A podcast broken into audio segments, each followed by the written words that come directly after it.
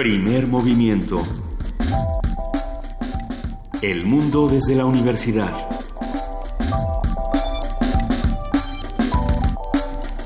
Muy buenos días, son las 7 de la mañana con 5 minutos de este viernes 3 de febrero y nos da muchísimo gusto que este viernes estemos aquí reunidos los tres, como, como nos gusta, queridísimo Benito Taibo, muy buenos días. Queridísima Luisa Iglesias, un inmenso, inmenso privilegio como siempre estar con ustedes y a todos los amigos que están ahí del otro lado haciendo comunidad y saludamos a nuestra jefa de información, Juana Inés de esa. ¿Cómo están? Buen día, buen día Benito. Muy buenos días.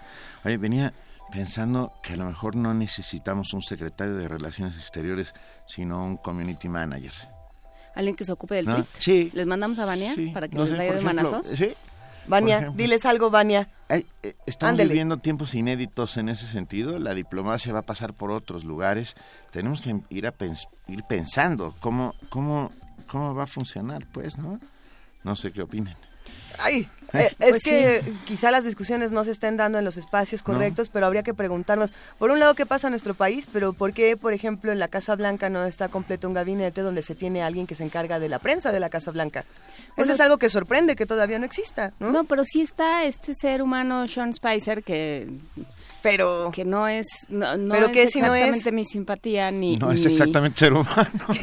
Mientras no haya prueba genética concluyente. No, no, no, pero, pero pues que, que sí ha sido, bueno, ha, ha mantenido esta, este talante contencioso con, con la, y beligerante con la prensa que ha sido la tónica de Debe ser la chamba más difícil del mundo, si te pones a pensar, o una de las más difíciles. Él, él- él ha seguido, pues a su jefe le marcó la pauta, él ha seguido por ahí, la prensa lo único que quiere es desprestigiarnos y dar la lata y estorbar, entonces mientras menos les cuente es mucho mejor. Suceden muchas noticias en el país y, en Estados Unidos y en el resto del mundo que parece que están ahí para asustarnos, enojarnos y no darnos mucha más información. Este es el caso no solamente de las discusiones que se han dado entre la Casa Blanca y la presidencia de nuestro país, sino también el caso de Veracruz, porque el día de ayer pasaron cosas muy interesantes. La COFEPRIS sale a decir que todos estos estos declaraciones de Miguel Ángel Yunes sobre los medicamentos falsos, pues no, y tiene presenta sus pruebas en las que dice, bueno, solamente hay un medicamento falso, mientras que Miguel Ángel Yunes dice, ah, ¿cómo de que no? Y hoy voy a presentar, es decir, hoy 3 de febrero, las pruebas de que sí. Entonces creo que también tendríamos que estar atentos a las pruebas. Vamos a ver qué es lo que pasa y vamos a ver qué es lo que se presenta, ¿no? Y vamos a ver si el, si es el gobernador del, del estado de Veracruz, si lo único que tiene que hacer el gobernador del estado de Veracruz es estar presentando pruebas. O sea, si no, eh, en, en aras de, de hacer, de de dirimir cuentas y de arreglar rencillas políticas muy muy viejas, se está llevando a corbata el gobierno de Veracruz. A ver, señor, ¿dónde está? ¿Esa es, esa es su prioridad? Sí, por supuesto, Este asunto tiene es que gravísimo, este asunto es Por gravísimo, pero ¿qué está que haciendo es él ahí? gravísimo, pero, pero se puede dejar a un procurador, a un secretario de salud, a Al secretario de Salud ¿Alguien sería más? el responsable directo, ¿no? Y mientras tanto, pues veremos cómo sigue esta relación con FEPRIS, Yunes y demás. Vamos a, vamos a ver qué pasa a lo largo de este día, porque va a ser un día importante para ese asunto en particular. Pero bueno, hoy, 3 de febrero, esperemos que hayan pasado un buen día de la Candelaria. Ayer México entero se volcó sobre los tamales o se volcó los tamales dentro. Ah, creo que la venta fue espectacular. Todo el mundo. Cuéntenos, ¿comieron tamales? ¿Cuántos Ah, tamales ¿cuánto- se cuánto- es- Eso, ¿cuántos tamales se comieron? Aquí. Dicen que Frida uno. dice que uno. Vania ¿Por qué dice que uno. mienten? Paco. Paco, ¿qué cuántos tamales ¿cuántos te comiste? te comiste? Dos. Y, y- Uno. Pura- Mien- ¿qué? Y- Juan Inés puso cara de mienten todos. todos mienten con todos los dientes. Y muchísimas gracias a esa, esa especie como de hada madrina veracruzana que nos vino a depositar tamales hechos por sus manitas. Sí, no voy a decir sí. quién, pero Yo- qué maravilla. No, ¿por qué no podemos decir quién? No, Porque, bueno, ah, ¿Qué tal que no les dio a los demás? es no cierto, pero se lo agradecemos enormemente y su nombre empieza por... No, no vamos a decir. y estaban buenísimos. Yo nunca había comido tamales de picadillo. Nunca en mi vida. No sabía que Ya existían. entendiste por qué hay quien dice que son hay unos inflados y unos que no son inflados sí, y sí, eso, sí, no, todo eso, todo. que, de esa controversia que se suscitó el día del que hablamos de tamales. Pues yo ayer por lo menos me comí dos de frijol y me encantaron los tamales de frijol porque no había tenido la deliciosa experiencia de probarlos recién hechos. Hay, hay todo un asunto. Ya lo platicaremos otro día si les parece bien porque tenemos mucho de qué hablar, pero, pero estuvo bastante bueno el día de ayer. Hoy tenemos un programa maravilloso. Arrancamos con música. La orquesta del Instituto Politécnico Nacional hizo nueva temporada y estará con nosotros conversando. A mí me parece un verdadero genio, además con, ¿El un, un- exacto, es el rockstar de la música clásica, ah, con un talante y una manera de hacer eh, música muy espectacular, que es Enrique Dieme, que es su director artístico. Hoy nos hablará de la nueva temporada de la Orquesta del Politécnico Nacional. Que, que, que la música de cámara, que la música clásica como tal, eh, también puede ser un ejercicio divertido en, en los escenarios, ¿no? Y un ejercicio encomiable. Eh, vamos a hablar Lúdico. también, exactamente, eh, vamos a tener un radioteatro sorpresa. Pero, pero di lo que dice en la escaleta. ¡Yay! Así dice. Traté de emular el Jay de la mejor manera posible. Es Vamos a tener un radioteatro radioteatro sorpresa. no se lo pierdan porque francamente está divertido. Le agradecemos al Fondo de Cultura Económica habernos dado el la pauta, el color, literalmente para habernos dado el sí. color para lo que va a suceder. Eh, la- tendremos, por supuesto, la participación de la Dirección de Literatura de la UNAM con Víctor Cabrera, poeta y jefe del departamento editorial, que habla sobre poesía y resistencia. Poetas que han escrito contra los muros.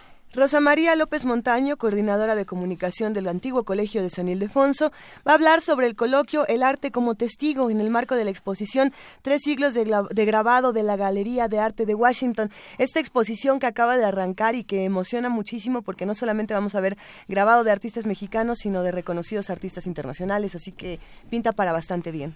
En nuestra nota nacional, Pemex, sus números y sus numeritos. Eh, un comentario de Mael Vallejo, periodista y editor general de Animal Político. En la nota internacional, las manifestaciones en Rumania contra la corrupción, con el comentario del doctor Alejandro Salgó Valencia, analista internacional de la Facultad de Ciencias Políticas y Sociales de la UNAM. Tendremos, por supuesto, la participación de la Dirección General de Actividades Cinematográficas con Guadalupe Ferrer, su titular, que nos habla sobre las imágenes en movimiento de la firma de la Constitución. Eh, esto es algo francamente importante.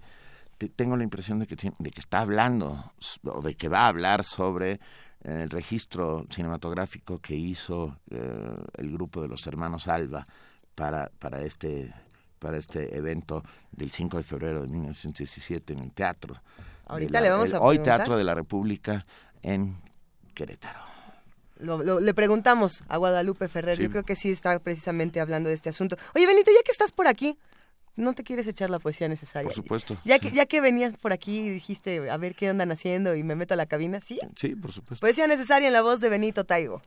Eh, se aceptan sugerencias, porque ya estoy un poco desencanchado, pero...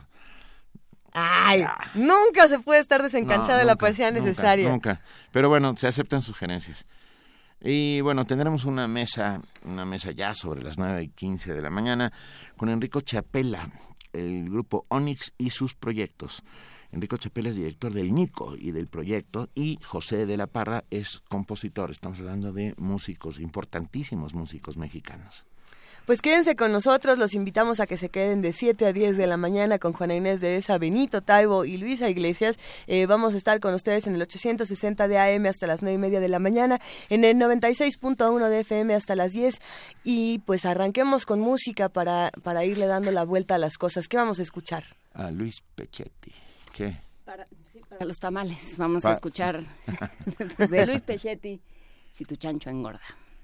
Hola ustedes, estamos aquí con ellos. Hola ellos. Hola. O sea, con él, conmigo vamos a hacer el juego con ustedes y con ellos. ¿Preparados? Es el juego de Si tu cerdo. ¿Lo conocían? No. No sientan mentiroso que recién lo estuvimos ensayando. Preparados entonces. Todos puestos así, en posición de cerdos, mirando a la cámara, así, cara de cerdos. Es un juego que ustedes desde la casa también tienen que hacer parados así. ¿Listos?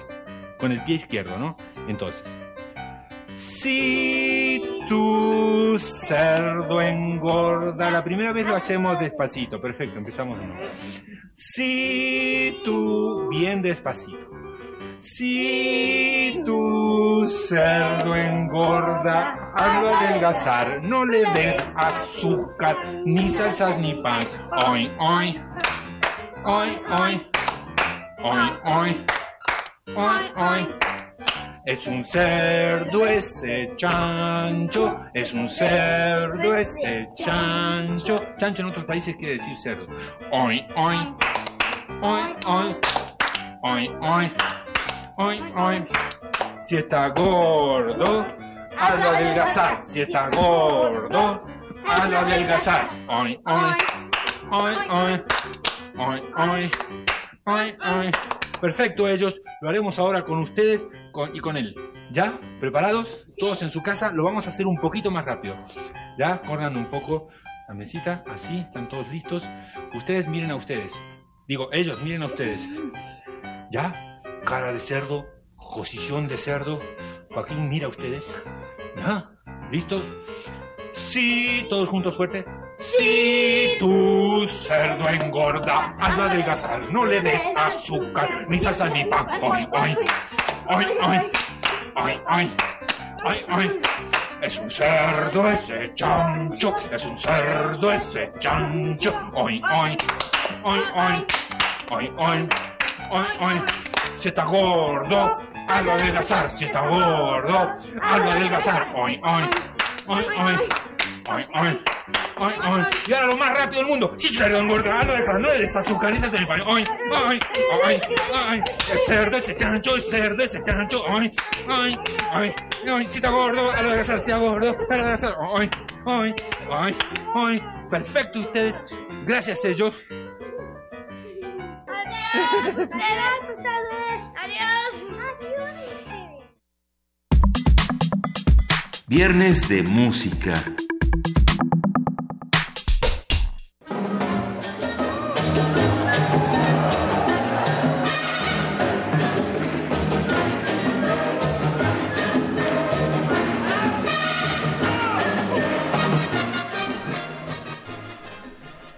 Este año, la primera temporada de la Orquesta Sinfónica del Instituto Politécnico Nacional brinda un homenaje a Dionisio y Apolo. Eh, ustedes saben que dos figuras clásicas de las artes que combinan la música con diversas manifestaciones artísticas y con, con la belleza y con el, el disfrute, sin lugar a dudas. Y es que te, puedes dividir, hay personalidades que son eh, más de Apolo y hay otras que son más, Más sí. Y eso y eso se ha discutido mucho en la historia y es delicioso. Con el título Música, Imágenes e Imaginación con la Orquesta, la Orquesta Sinfónica del IPN, Dionisio versus Apolo, la Sinfónica del Poli, interpretará obras musicales ligadas con la literatura, la danza y las artes plásticas y escénicas. La orquesta contará con la presencia de destacados directores huéspedes, prestigiosos instrumentistas nacionales e internacionales, así como jóvenes talentos y la participación de músicos de la propia Orquesta Sinfónica del Instituto, quienes actuarán como solistas en algunas de las presentaciones. El día de hoy conversaremos con una de nuestras personas favoritas, él es Enrique Diemeque, sobre la nueva temporada, sus programas solistas y proyectos con la orquesta. Enrique, muy buenos días, ¿cómo has estado? Muy bien, muchas gracias. Buenos días a todos ustedes. Es un enorme placer. A ver, ¿qué, qué le espera Enrique Diemeque a la Orquesta Sinfónica del Poli en esta nueva temporada? Bueno, le espera un reto precioso porque es enfrentarse a obras magistrales que tienen mucho que ver con ese tipo de interpretación, la que es dionisiaca y la que es apolínea, este, para que el público también lo disfrute. Primero lo tenemos que disfrutar nosotros y por eso trabajamos en la semana este, implantando las partes técnicas primero y luego entramos a la interpretación que es para mí una de las esencias en un concierto, que la música diga algo que no solamente sea contemplativa en el sentido eh, de sentarse nomás ahí, no, sino de compartir, de disfrutar y de dar los diferentes aspectos que tiene la música. Oye, Enrique, ¿pero qué define lo apolíneo y lo dionisiaco en la música? ¿Y, y cómo podemos separarlos? Lo que define es precisamente la parte que la- hay música que fue escrita muy racionalmente. En la época clásica, por ejemplo, los, autores pensaban al escribir que estaban haciendo un acercamiento a Grecia, a la Grecia este que era todo de color blanco, puro, ¿no? Eh, y creían que así era. Y luego cuando viene la interpretación de Nietzsche, Nietzsche en su este tratado este de precisamente hablando de, de Apolo y de Dionisio, cambia el aspecto total de la música, se desborda más hacia las dos corrientes, eh, la que eh, era más acer- acercada a las artes plásticas, que es lo apolíneo, eh, y luego lo dionisiaco más a la música. Entonces la música es la que se desborda, la que se entrega, la que va a expresar aún más. Pero en la música todavía hay autores que son muy típicos que toman la idea apolínea de ser este, estructurados, mesurados, este, con un fuego controlado. Y, y obviamente eso lo tenemos que nosotros destacar muy bien ante cada interpretación y ante cada obra. A ver, me quedé pensando en términos arquitectónicos, Enrique. Lo apolíneo sería el neoclásico, estas líneas rectas, sobrias, etcétera, y, y lo dionisiaco sería el barroco. El barroco. Sí, más, más el barroco, pero aún más la época romántica. Ok. La época romántica, precisamente, cuando viene todo este desborde con Goethe, con este los poetas este del, del, del siglo XIX, que ya entran en una forma este desbordante, en donde ya empiezan a, a sentir que morir de amor es un privilegio, que es el- la vida, es así, morirse de amor es todo el sentido de la vida, ¿no? Al menos en esa época. Y por eso tenemos a Werther en de Goethe, Sí, cómo nos muestra esa parte de estar enamorado del amor y cualquier cosa es este un tormento, pero es un tormento hasta cierto punto disfrutable, es este le da sentido a su vida. Entonces, esa, esa parte es la que queremos destacar mucho en las interpretaciones de nuestras obras. A ver, pero yo me pregunto entonces, Enrique dime que tú como director artístico, eh, cuéntanos que eres apolíneo o dionisiaco. Depende de la obra que estoy interpretando. Porque para muchos de nosotros eh, tú serías muy dionisiaco. Soy, soy muy dionisiaco, exactamente. Siempre me dijeron que era muy dionisiaco desde chico y me fastidiaba porque yo quería ser Apolo. Entonces, este, me, me, me puse a la tarea de, de, de, de ponerme a estudiar para precisamente no dejarme ir nada más por la emoción y por la intuición. Me decía mi maestro que tienes una intuición musical desbordante. Ahora vamos a, a moldear lo otro, vamos a, a- para- porque eres un intérprete, no te vas a quedar nada más de un lado. Entonces este, me puso a estudiar, a leer, a, apreciar los museos, a, describirle lo que era una estatua y qué tenía que ver esa estatua con una composición, una pintura que tenía que ver con una exposición, con una parte musical. Entonces todas estas cosas empezaron a, tener sentido porque lo que decía él siempre es que uno tiene un cerebro dividido en dos. Una parte es la intelectual y la, la racional y la otra la emocional, ¿correcto? Sí, Sí. sí, sí. sí. Eso es lo que los científicos empezaron a desarrollar más en el siglo XX. Ya entramos a una forma de pensar y de actuar distinta, pero en, la- en el siglo XIX que empezaban estos tormentos fantásticos de la era romántica, pues nos, precisamente nos dan ese aspecto de, eh, dionisiaco que construye un mundo muy distinto. Hay una relación de alguna manera muy formal entre el director de orquesta y la orquesta en el momento de las interpretaciones, ¿no? Hay muchas eh, bajadas de cabeza, miradas, eh, batuta, pero yo, yo me pregunto, ¿en los ensayos hablas mucho con la orquesta? En momentos sí. En momentos lo he entrado en una cosa distinta también con ellos.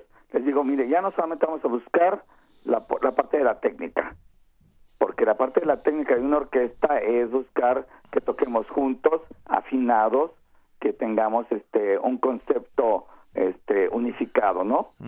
Pero hay momentos que ya eso se se llegó a, a sentar. Ahora vamos a decir qué, qué hay más allá, qué existe más allá de todo esto. No nos vamos a quedar nada más con que esta pared tiene, este, no sé, dos metros y, y pico, ¿no?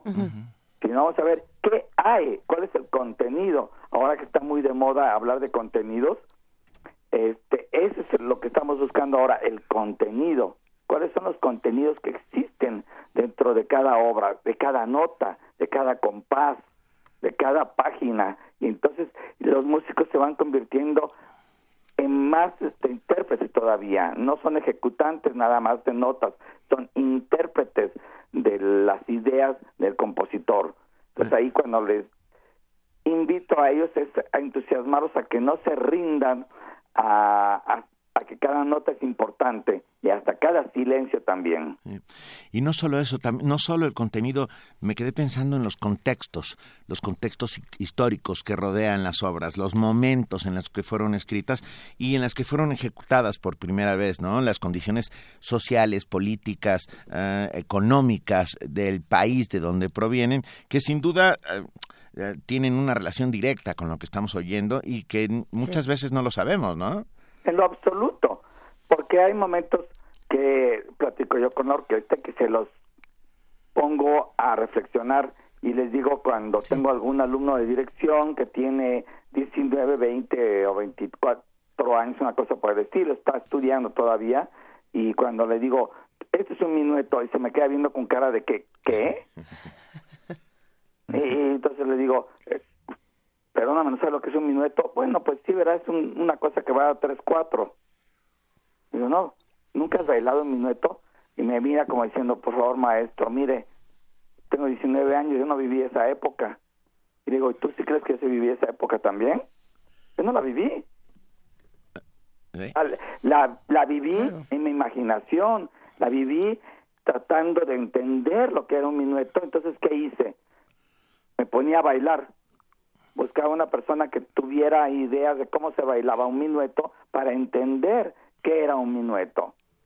Y así las gabotas, y así las alemandas, las sicilianas, este, los burrés, las gigas y todo eso que Bach componía. Y que Händel componía. Y luego las chaconas increíbles y las zarabandas, danzas que nacen de nuestros pueblos de, de, América. Y luego las tarantelas, por ejemplo. La tarantela que viene y que la gente sabe una tarantela que es la tarántula. Lo que está haciendo la gente es brincando que una tarántula te va a picar. Exacto. tal ¿Eh? cual. Qué maravilla. Oye, Enrique, aquí justamente mandan un mensaje privado que dice, pero las orquestas no bailan. Pero tú contéstanos, ¿las orquestas bailan o no bailan? Pero claro que bailamos. También bailamos los ojos, ¿no? sí, sí, bueno. Sobre todo cuando mandan tweets desde el norte, bailamos los ojos muchísimo. Sí, sí, muchísimo. No, las orquestas eso fue lo que pasó con, con una parte de la estética apolínea de algunos directores de orquestas y maestros que tenían a la orquesta estática porque decían que era la belleza por la belleza, la pureza por la pureza, este lo racional versus este lo desordenado que podía existir en el ser humano y en la vida, ¿no? Sí, sí, sí. Las orquestas representaban durante mucho mucho tiempo precisamente la época clásica. Entonces era todo eso, el mesuramiento, el entendimiento y la comprensión de, de ese estilo. Pero cuando viene el romanticismo, viene el desborde. Y luego el expresionismo, y luego vienen todas estas otras corrientes que en el siglo XX empezaron a ser como todas las modas del siglo XX, ¿no? De la ropa y de, este, de la forma de comportarse de la gente y de la sociedad todo vino un desborde tremendo. El siglo XX es uno de los siglos más este, estrepitosos, ¿no? O el más, o el más increíble, para bien o para mal. Pero las orquestas sí bailan, y esa es una de las cosas que nos pasó, que algunos empezamos a cambiar la forma de interpretar. ¿Por qué? Porque estábamos en una estética de conservar una cosa nada más, una cosa visual, estática. Pero en la modernidad eh, nos hemos dado cuenta que esa época ya pasó en todos los sentidos. Si uno lo ve en el baile de los chicos popular, porque la gente dice que tiene que ver la música clásica con la popular. Les hablé ese, rato de danzas, ¿no? Entonces las danzas eran danzas populares. En, ese sentido, Enrique, para esta Orquesta Sinfónica del Instituto Politécnico Nacional, para ti, eh, para todos los que están en, este espacio juntos, conviviendo todos los días, ¿cuáles son los compositores que también eh, se unen a, esta nueva estética donde, donde se baila, donde se siente, pero también se regresa a una escucha atenta? Pues mira, todos los autores tienen algo, le ponen algo, alguna danza, algo, pero en lo que estamos haciendo nosotros de interpretación, de las obras que estamos tocando, algunas tienen esos destellos y conservan su parte clásica porque está destilado, ¿no? La música clásica precisamente se llama así porque lo que se quedó, lo, lo que ya se destiló, cuando se convierte una cosa en clásico, es que ya pasó por las pruebas del tiempo. El corador del tiempo ya lo dejó pasar como prueba de que eso es arte. Ya no hay nada que lo pueda detener. Entonces las obras tienen mucho de, de las dos cosas. Por ejemplo, en el concierto para violín de Tchaikovsky, pues tiene toda la estructura de un concierto, los tres movimientos que son, vamos a decir, apolíneos, ¿no? Sí. Y luego el violín empieza, la orquesta empieza y marca todo como tiene que ser, racional, y luego en cierto momento empieza el desborde. Y entonces empieza a darnos esa parte de las danzas rusas, eh, que precisamente fue lo que le llevó mucho a la crítica a Tchaikovsky en su momento, cuando uno de los este, críticos que escuchó la consideró vulgar, porque estaba metiendo danzas populares del pueblo en una música clásica. Que esa sería la parte dionisiaca. Exactamente. ¿Qué, qué vamos a escuchar en esta temporada, Enrique Diemeque? ¿Qué, qué obras apolíneas y qué obras eh, dionisiacas escucharemos con la orquesta del Instituto Politécnico Nacional? Tenemos eh, el día de mañana, estamos repitiendo lo que hicimos anoche, que es el concierto para violín de Tchaikovsky, eh, con un violinista extraordinario, joven, mexicano, eh, Edgardo Carone. Y luego en la segunda parte vamos a tocar la fanfarria que escribiera Richard Strauss para la Orquesta Filarmónica de Viena. Y luego La vida de héroe, una vida de héroe, que es como una autobiografía de Richard Strauss. Esta es una obra ya realmente llena de, de todo, porque se trata de describir, o están describiéndonos su vida. Ese señor eh, empezó con mucha seguridad a buscar su estilo y va pasando por los momentos más álgidos que son enfrentar a la crítica. Él describe a los críticos en la obra y los pone ahí como gente que está cuchicheando y destruyendo como serpientes y todo eso, cosa que no les gustó a ninguno de los críticos de la época y creo que tampoco los de hoy en día. Pero este nos describe lo que él veía o sentía este con estos críticos. Y luego eh, esto le da fuerza a seguir construyendo más y entregarse más apasionadamente a la música. Y luego se enfrenta al peor de sus críticos, su esposa, que era una cantante además, que caprichosamente ya quería que la que la pusiera en sus obras, bla bla bla, era buena cantante y ese diálogo lo presenta muy este interesantemente en la obra y después ya de viene una batalla que tiene que enfrentar él contra todos y ganarla finalmente para entrar luego ya a reposar. Y esta es la obra de Una vida de héroe de Richard Strauss que se repite mañana a la una de la tarde. Y durante el año, el de esta mitad del año, estamos haciendo cuatro obras de Johannes Brahms, que son sus cuatro sinfonías, que son las que nos van a mostrar esa parte de la gran estructura pero romántica de un compositor. Eh, ya estamos hablando pues del siglo XIX, ¿no? El compositor entra en una parte romántica, pero él precisamente tenía ese pleito con todos que estaban desbordando y creando todas esas estéticas como Wagner y como luego este Richard Strauss y Mahler, él estaba conservando todavía la estética esta apolínea de controlada, de mesurada, este racional, pero con mucha con mucho fuego interno. Entonces es, es un autor fantástico y que para las orquestas es esencial tocar a este gran compositor. Y por supuesto todos estos conciertos serán en casa, en el auditorio Ingeniero Alejo Peralta, ¿es así? Así es, son jueves, pero es cada otro jueves eh, a las 7 de la tarde y los sábados a la 1 de la tarde y también se transmiten por Canal 11. Bueno, pues ahí está, es nuestra estas estaciones hermanas y, y, nuestra institución hermana que es el Politécnico. Sí. Te agradecemos inmensamente esta conversación que nos ha dejado con muchas ganas de ir a verte. Muy y dionisíacos ver- y muy apolíneos. Sí, sí, va- vamos, vamos a ser dionisíacos y apolíneos y vamos a ir a escuchar a la Orquesta Sinfónica del Instituto Politécnico Nacional eh, con la batuta del maestro Enrique Dieme. Que te mandamos un gran abrazo, Enrique. Gracias, muchas gracias a, a todos ustedes y gracias a su auditorio por siempre tenerme en sus espacios. ¿eh? Siempre, por supuesto, es un inmenso placer. Ay, para mí también. Muchas gracias. Mira, y vamos para despedir esta conversación a escuchar una de esas que nos gustan. ¿Cuál? Que casi nos gustan. ¿Cuál? ¿Cuál que casi no nos Pues, gusta ver? El danzón número dos con la orquesta del Instituto Politécnico Nacional en su gala llamada Hecho en México. Venga.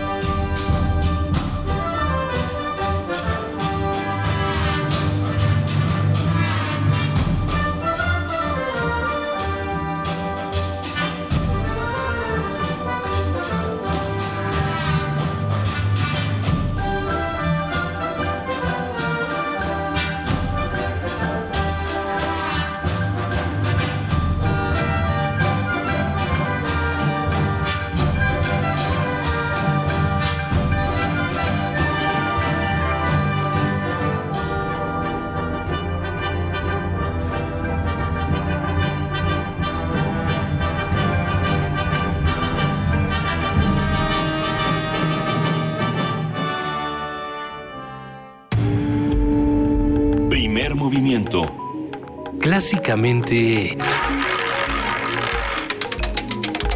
Incluyente.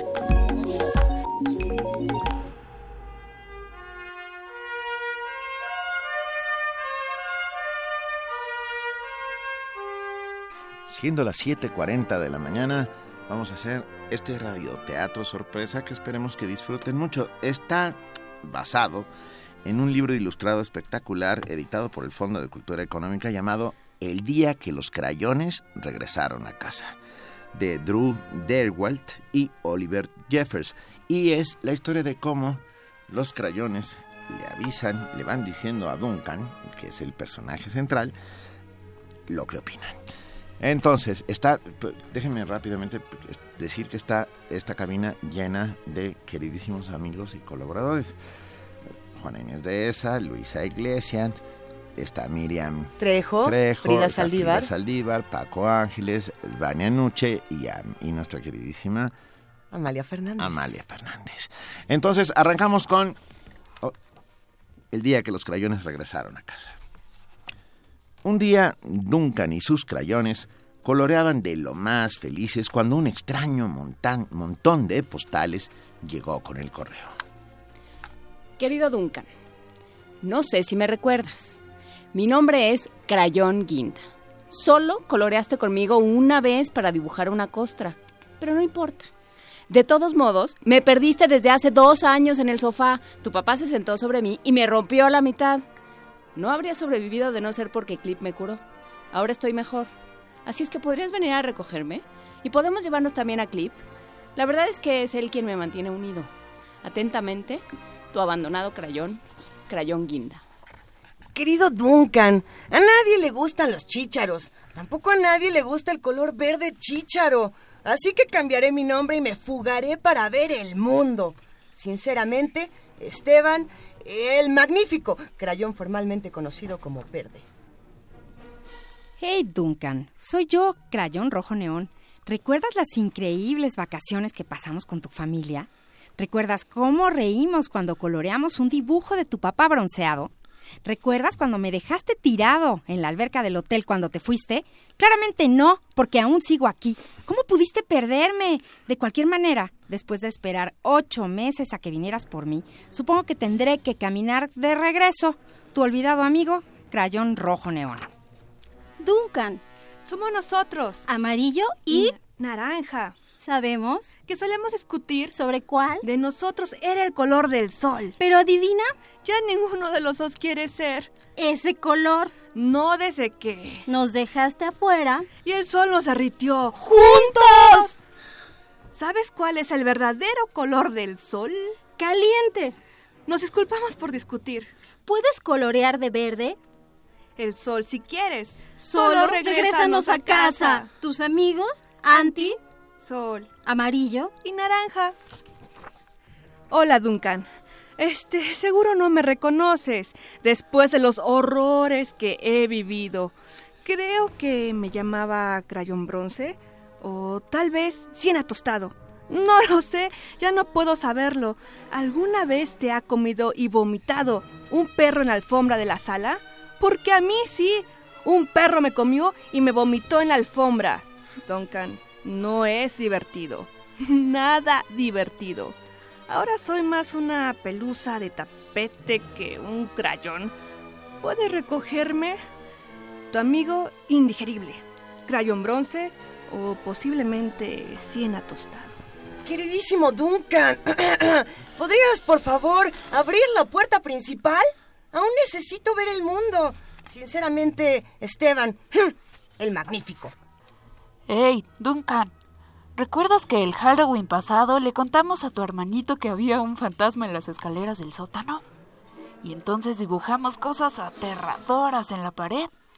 Seguro que fue divertido cuando corría gritando, ¿verdad? Pues no fue tan divertido cuando te olvidaste de sacarme del sótano. Por favor, ven por mí. Estoy terriblemente aterrorizado. Tu asustado amigo, crayón que brilla en la oscuridad. Querido Duncan, parece que ya casi llego a casa. He viajado por China, Canadá y Francia, creo. Justo ahorita estoy atravesando por Inglaterra en camello. Inglaterra tiene pirámides gigantes, ¿verdad? Nos vemos pronto. Crayón rojo neón. Postdata. La próxima parada, el Polo Norte. Creo. Duncan, en la página 8 de la isla perdida, ¿suena una campana? Parece el gran día para el, de paga para el capitán Barba Verde, ¿no lo crees?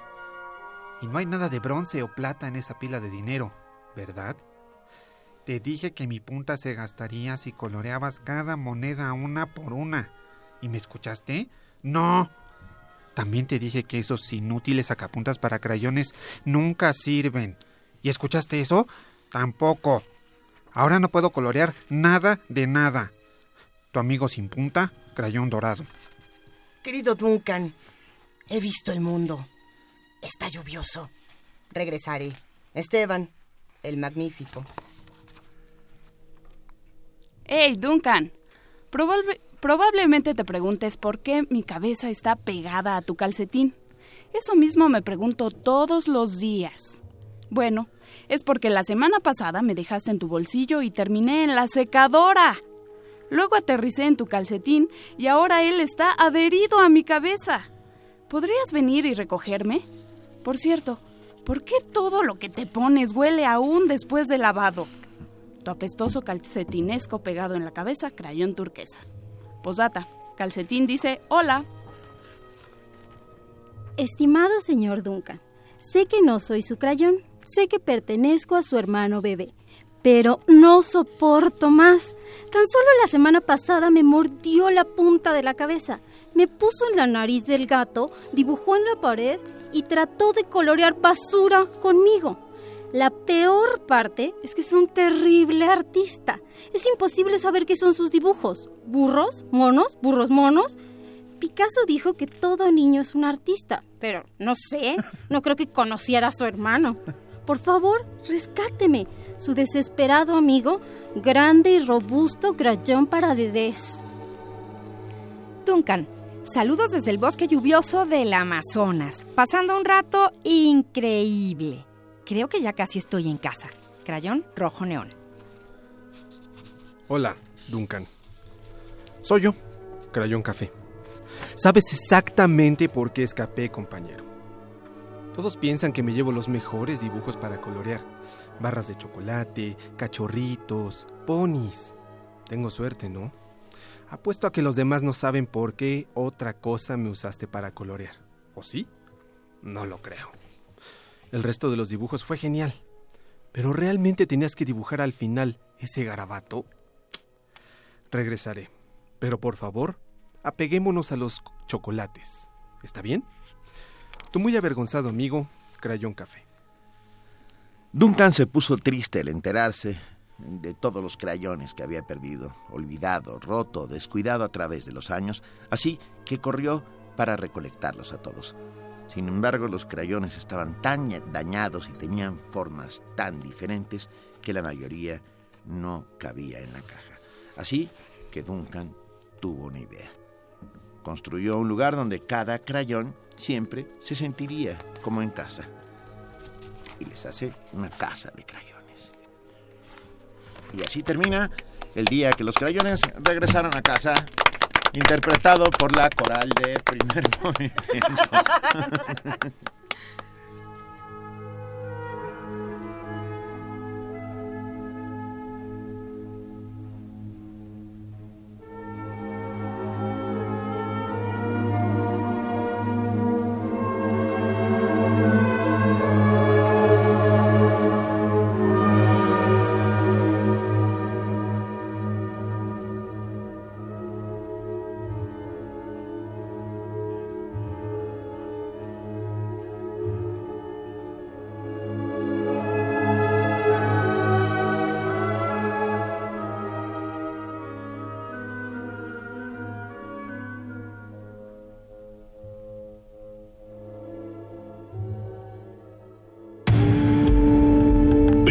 movimiento.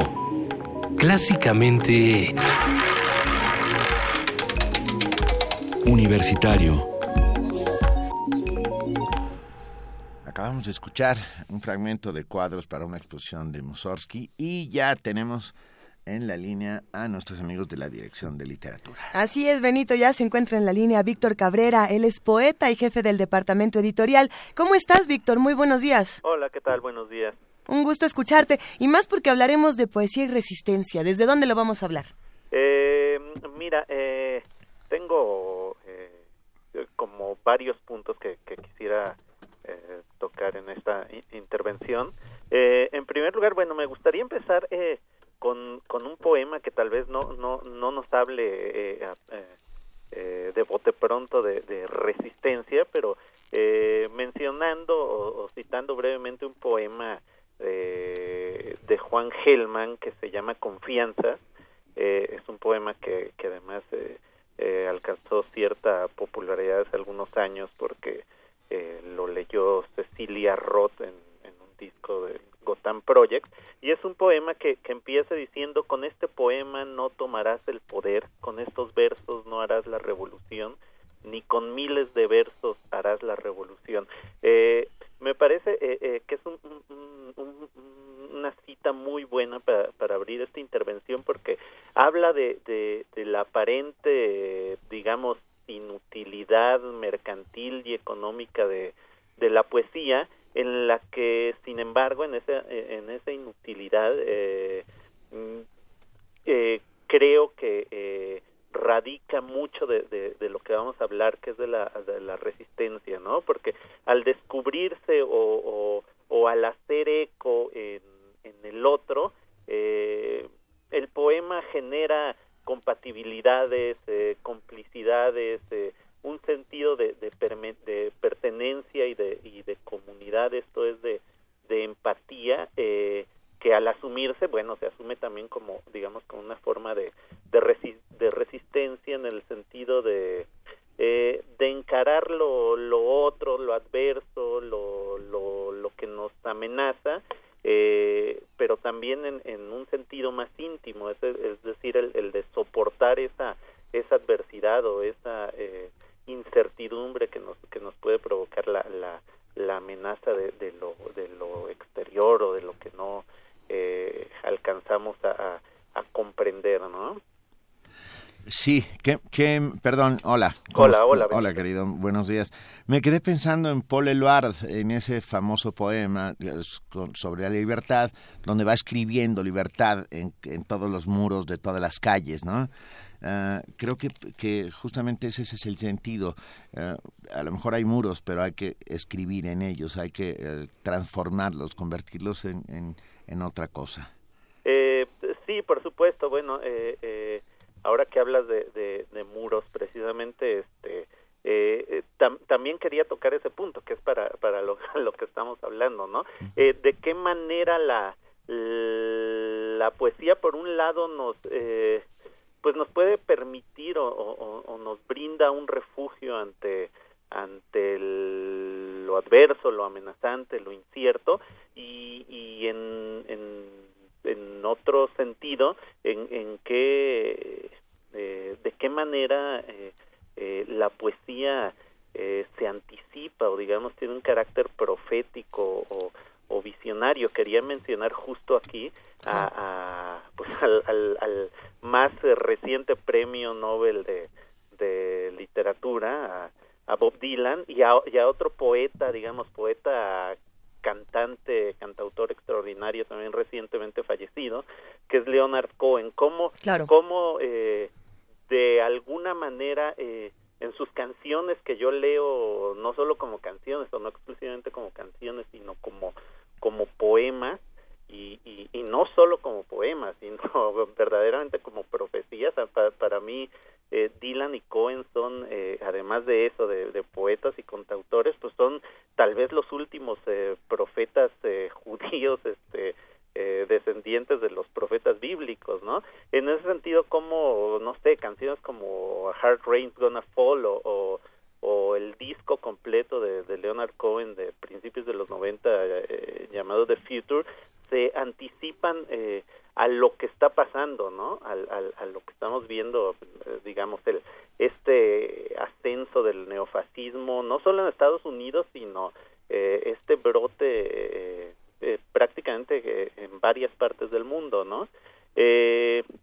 Por otra parte, me parece que, que la poesía, hay, hay, hay un poema que voy a, a citar en, en, en un momento, eh, la poesía se opone de alguna manera a, a esta idea del, del aislamiento o del aislacionismo, ¿no? De, de los muros. Hay, hay, hay este poema que del que quería hablar, que es un poema de Robert Frost, el, extraordinario poeta estadounidense, eh, que se llama Reparar un muro. En este poema no es que eh, eh, Frost eh, o el yo lírico que, que, enuncia el poema de Frost se oponga, digamos, a la construcción del muro. El, el, el poema habla de, de eh, pues de cómo una vez al año dos vecinos se, se, se reúnen para, para, para reparar el muro que, se, que separa sus jardines. Eh, y en algún momento Frost, o la voz poética de Frost, se pregunta, ¿por qué un muro hace un buen vecino? Antes de levantarlo, yo quisiera saber a quién incluyo, a quién excluyo, a quién quizás ofendo con el muro. Algo hay que no es amigo de los muros, que quiere derrumbarlos.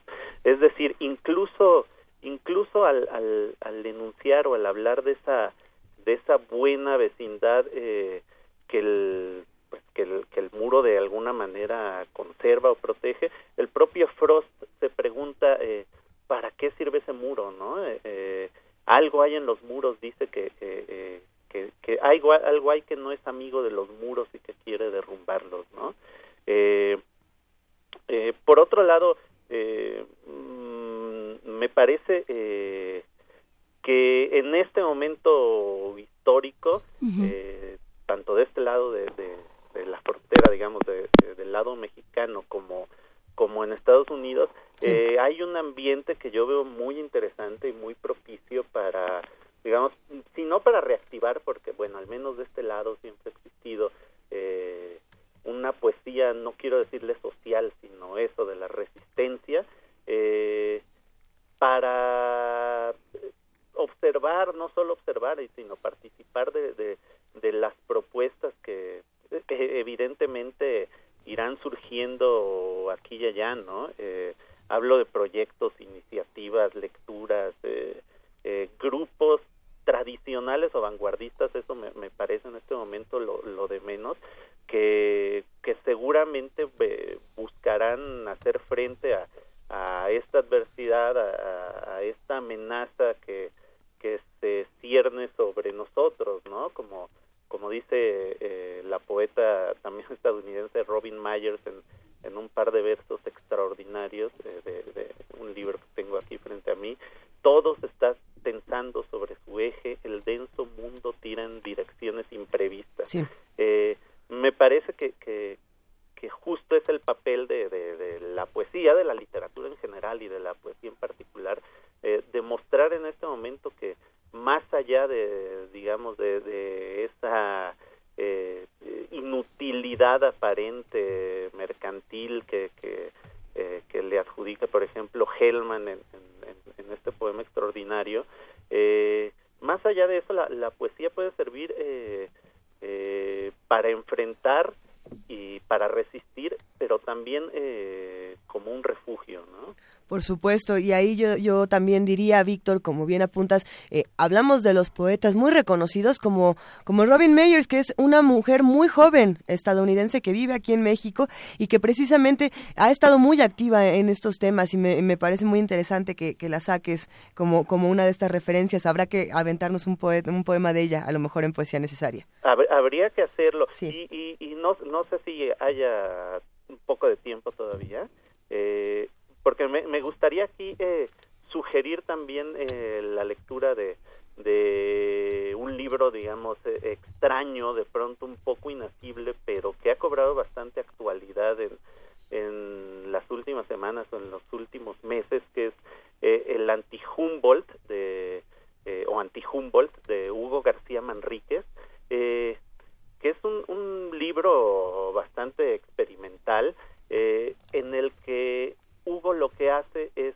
eh, digamos, intervenir eh, el texto en inglés y en español del Tratado de Libre Comercio para, para a partir de, de ahí eh, eh, crear el, el, el otro texto, ¿no? Eh, lo que lo que me parece interesante de esta lectura de- del, del libro de Hugo es cómo eh, cómo anticipa o, o- o o advierte, hablando de, de- de lo profético que puede tener la poesía, el fracaso de un proyecto que pretendía situarnos en, en, en el centro del primer mundo, en el centro del orbe, y cómo tras ese fracaso del, del, del sistema que le dio origen, eh, pues lo que queda es el esqueleto o, o la médula de toda aquella retórica tecnócrata que, que originó el tratado en los años 90, ¿no? Pues queda hecha la invitación. Muchísimas gracias, Víctor Cabrera. Queda hecha la invitación a leer a Robin Myers, a leer el anti-Humboldt y a manifestarse a Robert Frost, por supuesto, y a manifestarse en contra de los muros. Muchísimas gracias, Víctor Cabrera, No, hombre, gracias a ustedes, ¿eh? poeta y, eh, por supuesto, jefe de publicaciones, jefe del departamento editorial de la Dirección General de Literatura. Muchísimas gracias. Gracias a ustedes. Abrazo. saludarlos, ¿eh? Primer movimiento. Clásicamente... Universitario.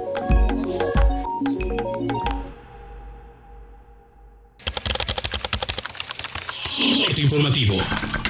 La UNAM. Esmeralda Flores, Isabel Rubio, Itzel de Paz y Daniela Martínez, alumnas de la Facultad de Derecho del UNAM, obtuvieron el primer lugar en la competencia internacional sobre derechos humanos Eduardo Jiménez Archiaga. Habla Ricardo Ortega, asesor del equipo y académico de esa entidad académica. La competencia en realidad forma habilidades en términos orales, en términos de argumentación, pero sobre todo impulsa la investigación y el conocimiento serio del derecho. Me parece que es un desafío en la medida que modifica o transforma la manera en que se enseña el derecho, ya que de una enseñanza tradicional basada en la teoría, los concursos, las competencias basadas en casos, impulsan la enseñanza práctica del derecho a partir de la resolución de problemas prácticos, que además permiten a las y los estudiantes de reflexionar sobre temas de la agenda a nivel nacional e internacional, en este caso de los derechos humanos. La encuesta del Instituto de Investigaciones Jurídicas del UNAM indica que el 84% de los mexicanos opina que en la Constitución se cumple poco o nada, 60% dice que ya no responden a las necesidades del país, mientras que el 43% considera que algunos de sus artículos pueden modificarse. Nacional. Juan Ontiveros, dirigente indígena y defensor del medio ambiente y de los derechos humanos, fue asesinado en la Sierra Tarahumara. La Fiscalía General de Chihuahua informó que ya identificó al autor material del homicidio de Ontiveros. Benito Nasif, consejero del Instituto Nacional Electoral, impugnó ante el Tribunal Electoral del Poder Judicial de la Federación la reducción del 10% de su salario mensual de 177 mil pesos netos. Esto luego de que la Junta General de este organismo acordó reducir el sueldo de los 11 consejeros.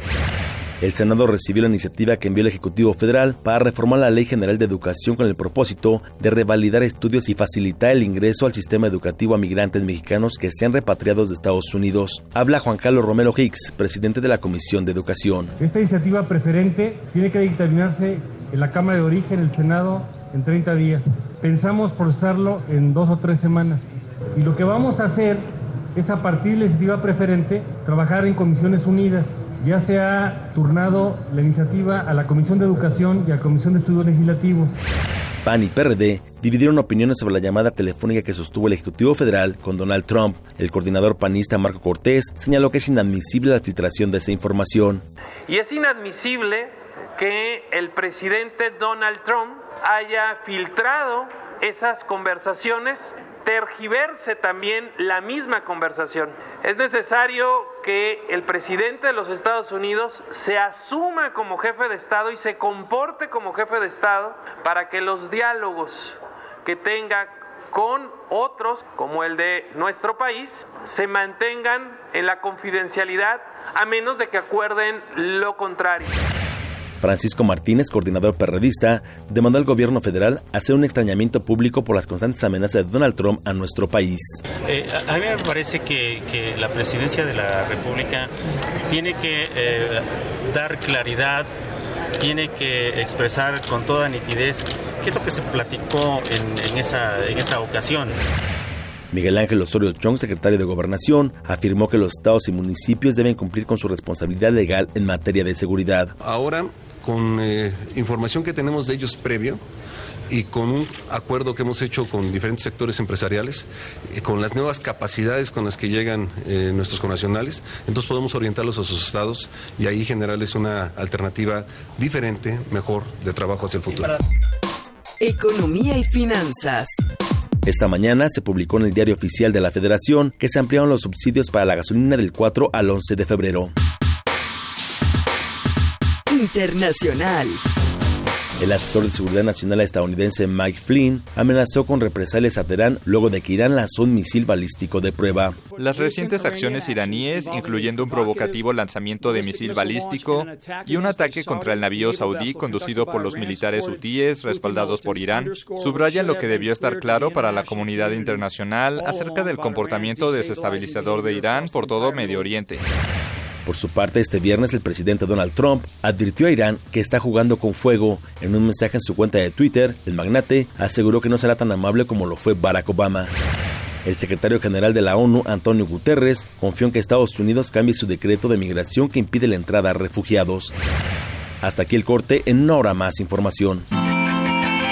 Radio UNAM, clásicamente informativa. Ingredientes para hacer la pócima de la diversión. Ancas de rana intrépida. Ratones de laboratorio. Plumas de pollo creativo.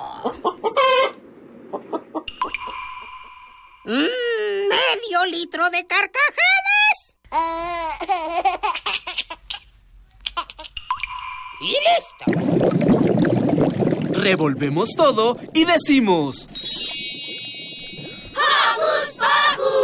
Hocus Pocus, la revista de los peques y no tan peques. Todos los sábados de las 10 a las 11 de la mañana por el 96.1 de FM. Diviértete aquí en Radio UNAM.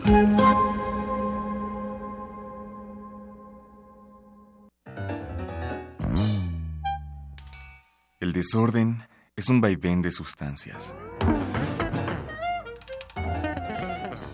Es la rebeldía de sonidos y cuerpos disgregados.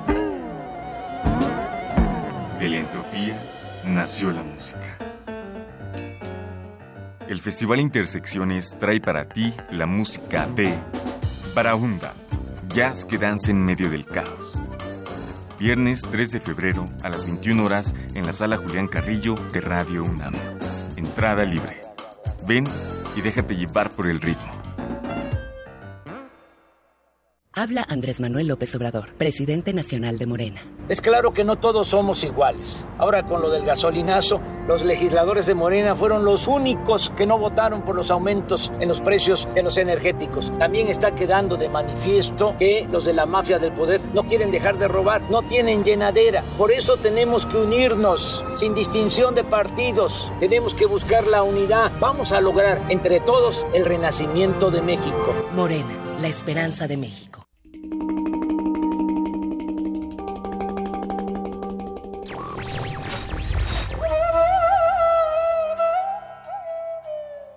Detesto lo que escribes, pero daría mi vida para que pudiera seguir escribiéndolo. Voltaire.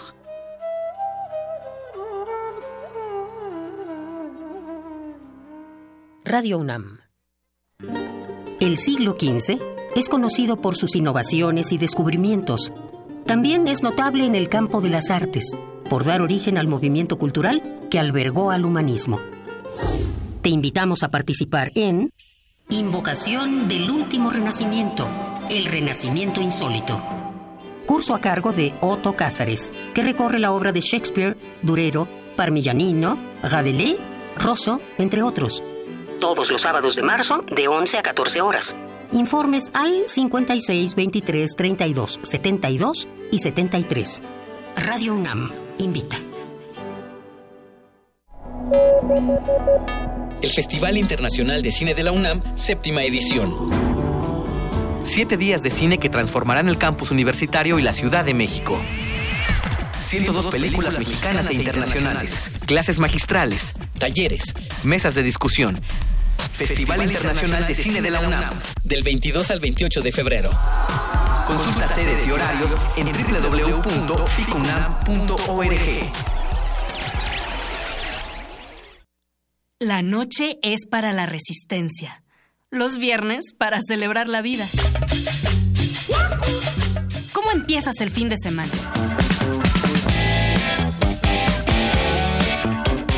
resistencia modulada queremos saber.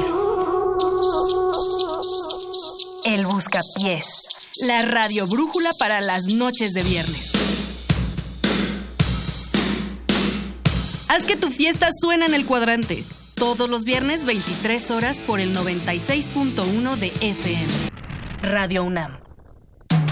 Búscanos en redes sociales, en Facebook como Primer Movimiento UNAM y en Twitter como P Movimiento o escríbenos un correo a primermovimientounam@gmail.com. Hagamos comunidad.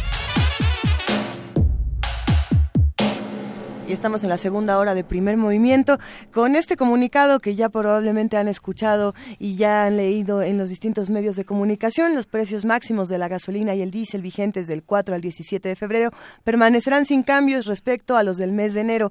Eh, ¿Qué podemos pensar de esto? Pues que pues que nos expliquen más, porque si los, bueno, en realidad es que tiene que ver con el tipo de cambio y el precio del petróleo y tal, pero bueno, nos habían dicho que tenían que subir porque no había de otra, ahora resulta que sí hay de otra. Entonces, bueno, pues habrá que... ¿Qué pasó con el gasolinazo de enero? ¿Por qué no también nos discutimos el de atrás, no? ¿Y qué pasa con esos sitios en la frontera, en, en esas ciudades, por ejemplo, en Ciudad Juárez, donde ya están, están condonando el IEPS para que bajen un poco los precios porque estaban muy desiguales con respecto a Estados Unidos y lo que estaba sucediendo era que la gente se cruzaba la frontera para llenar sus tanques de gasolina y regresaba. La Unión de Gasolinerías, de gasolineras, de productores, de no productores, sino de la famosa Onexpo. Sí, de Nuevo Laredo, logró finalmente que el subsidio fiscal sea aplicado directamente y entonces el litro de gasolina magna en Laredo está a centavos del de los Estados Unidos,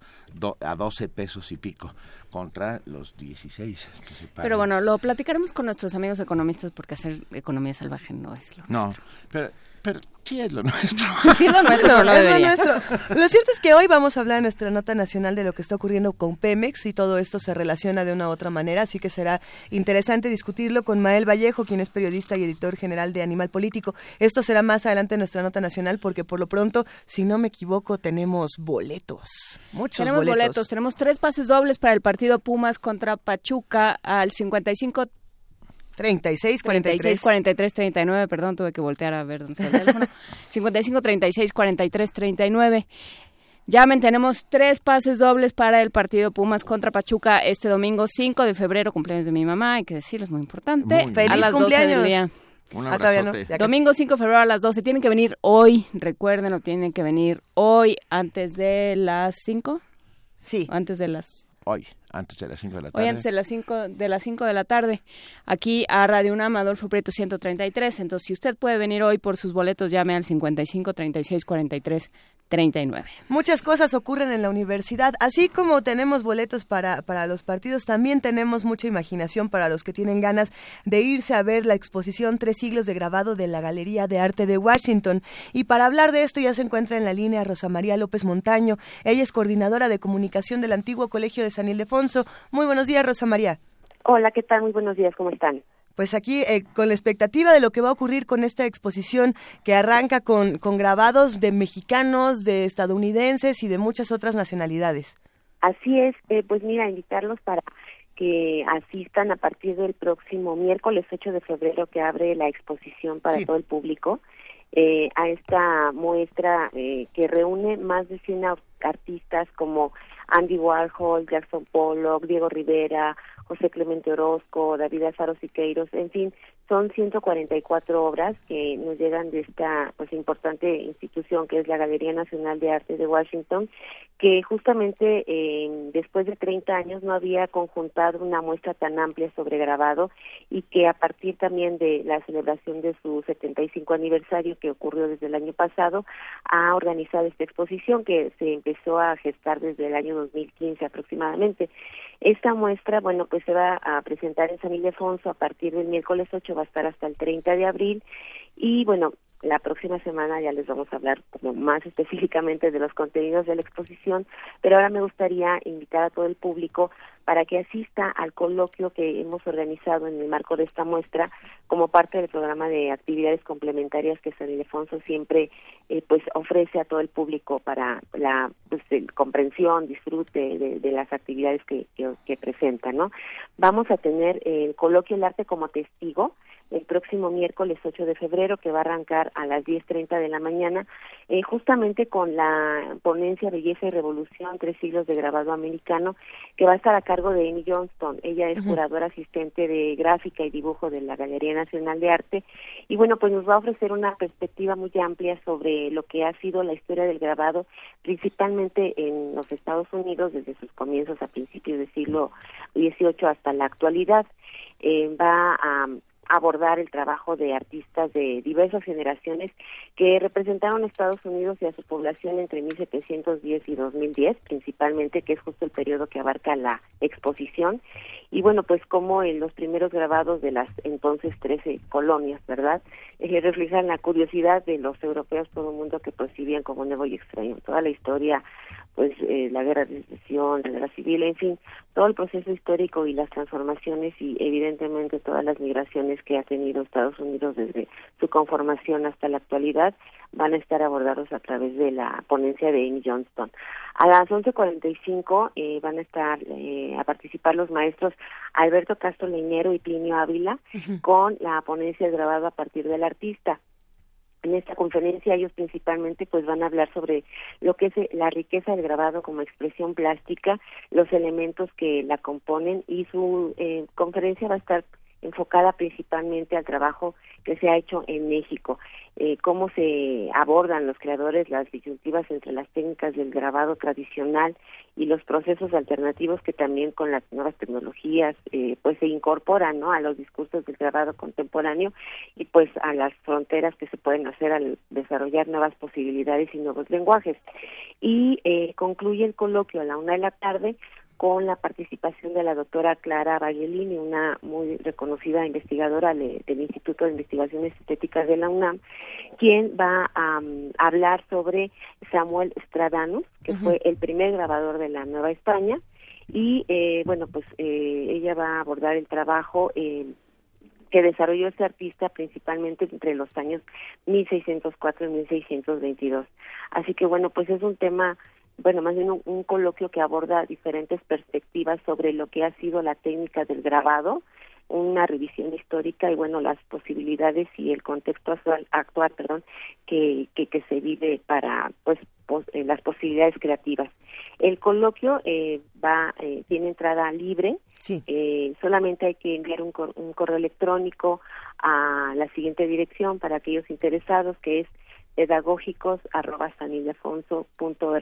mx y bueno, pues con este correo ya tienen su acceso para poder asistir el próximo miércoles 8 de febrero a partir de las 10.30 de la mañana. A ver, ¿y dónde podemos consultar todas estas actividades para poder estar con ustedes, Rosa María? Sí, mira, está en nuestra página web que es www.sanildefonso.org.mx. Ahí tenemos, va a haber conferencias, va a haber eh, en la noche de museos vamos a tener rockabilly eh, para que bueno pues tenemos tenemos tendremos tendremos ahí perdón la música en noche de museos pero va a haber una serie de actividades a lo largo de la exposición, va a haber un taller de grabado también que se ha organizado con la Facultad de Artes y Diseño de la UNAM, en fin, es un programa muy amplio y bueno, la exposición sí eh, presenta obras muy variadas, eh, artistas de diversas latitudes, no solo de Estados Unidos, y bueno, pues justamente es un marco interesante para eh, decir y comentar que eh, no existen fronteras en el arte y que bueno, el diálogo y justamente la confusión de esfuerzos para presentar estas exposiciones de intercambio entre Estados Unidos y entre todos los países del mundo, pues es vigente y tiene que permanecer más allá de todas las circunstancias ¿no? que se viven en la actualidad pues estará esta invitación para todos. ¿Podrías, por favor, repetir este correo electrónico al que hay que escribir, Rosa María? Sí, claro que sí, es pedagógicos arroba sanildefonso.org.mx Y nada más si me da la oportunidad mencionar que son las últimas semanas de la exposición de obras maestras del Museo Nacional de Arte de China. Mañana tenemos la celebración que empezó en la semana pasada en el barrio chino, pero mañana en San Ildefonso vamos a tener el Año Nuevo Chino desde las 11 de la mañana hasta las 6 de la tarde con expresiones como danza, gastronomía, eh, música, eh, demostración de artes marciales, de la ceremonia del té, en fin, es un programa muy variado que también podrán encontrar en la página de San Ildefonso y en las redes del museo que estamos en Facebook, Instagram y Twitter. Gastronomía china, eh, rockabilly, grabados, dragones. Bueno, ¿qué, ¿qué no está pasando en el antiguo colegio de San Ildefonso? Ya nos veremos por allá, Rosa María López Montaño, coordinadora de comunicación. Te mandamos un gran abrazo. Muchas gracias, muy buenos días y los esperamos, por favor. Allá nos vemos, hasta luego. Un abrazo. Hasta luego. Gracias. Antes, antes de pasar a nuestra siguiente nota, un abrazo a Rosita Pintor, mamá de Javier Cervantes, que, eh, que nos está escuchando. Y gracias a todos los que han hecho comunidad y que han hablado sobre los crayones. Parece ser que vamos a tener que, hacer una segunda parte. ¿eh? Y gracias a Salvador Mosqueda de la Facultad de Arquitectura de la UNAM que nos llamó hace un rato, ah, cuando estábamos en el fragor del radioteatro, para eh, preguntar cuándo empezó la temporada de, del Instituto Politécnico Nacional. Empezó ayer. Empezó ayer hay un concierto este sábado a la una de la tarde y si te pones eh, si te pones listo, Salvador, eh, damos boletos generalmente durante la semana, damos boletos para los conciertos del Politécnico, así es que pon atención. Un abrazo a todos nuestros amigos del Instituto Politécnico Nacional, que además son muy generosos, no mandan un boleto, mandan 10 de 10 en 10 para todos los días, así que estén al pendiente y muchísimas gracias, por supuesto. Nota Nacional.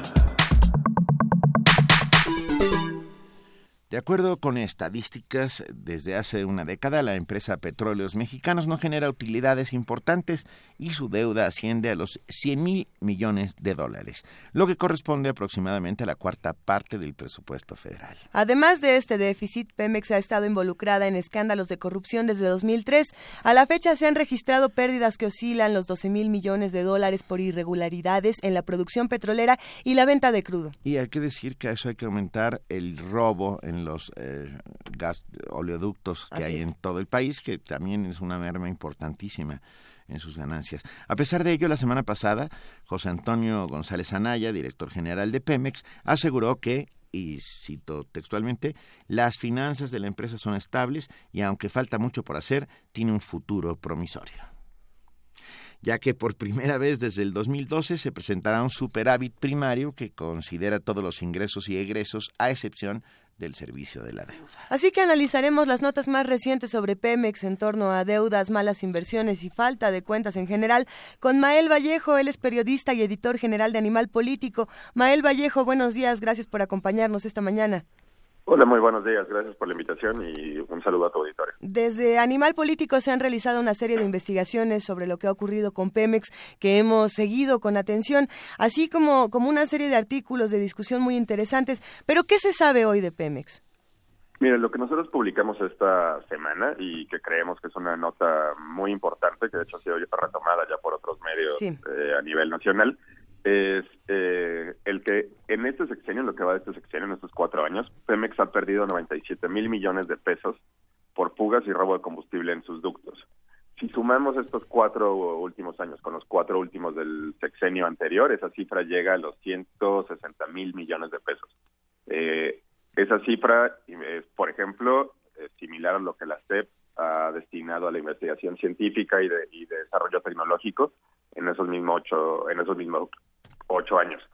Eh, lo importante también es que Pemex no ha logrado detener esta, ni estas fugas o robos. No sabemos qué porcentaje es de cada, de cada uno de, de las pérdidas en, todos los ductos, los 56 ductos que tiene Pemex, pero no ha logrado detener estas fugas o estos robos. Incluso 2016 fue el año récord en el, en el que tuvo más pérdidas, eh, 24% más que, que en 2015, que ya de por sí era un año complicado entonces, en este momento en donde, bueno, ya, ya sabemos que no va a haber un nuevo aumento en, la, los combustibles, pero que seguramente se, se realizará en, las siguientes semanas, es importante saber que, eh, bueno, que, que, Pemex no ha hecho, eh, ni el gobierno federal ha hecho su, han hecho su trabajo para poder resguardar esto, estos ductos y eliminar estas pérdidas.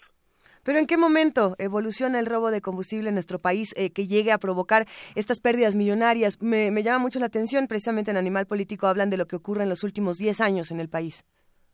Sí, lo, que ha sucedido también es eh, el robo de combustible ha existido desde, no, no, no tenemos idea desde de, cómo evolucionar, pero en los últimos 10 años, al menos, eh, se ha convertido ya en un, problema de seguridad nacional en donde el crimen organizado ha tomado en muchas de las zonas, en muchos de los ductos, eh, ya digamos les pertenecen de cierta de cierta manera.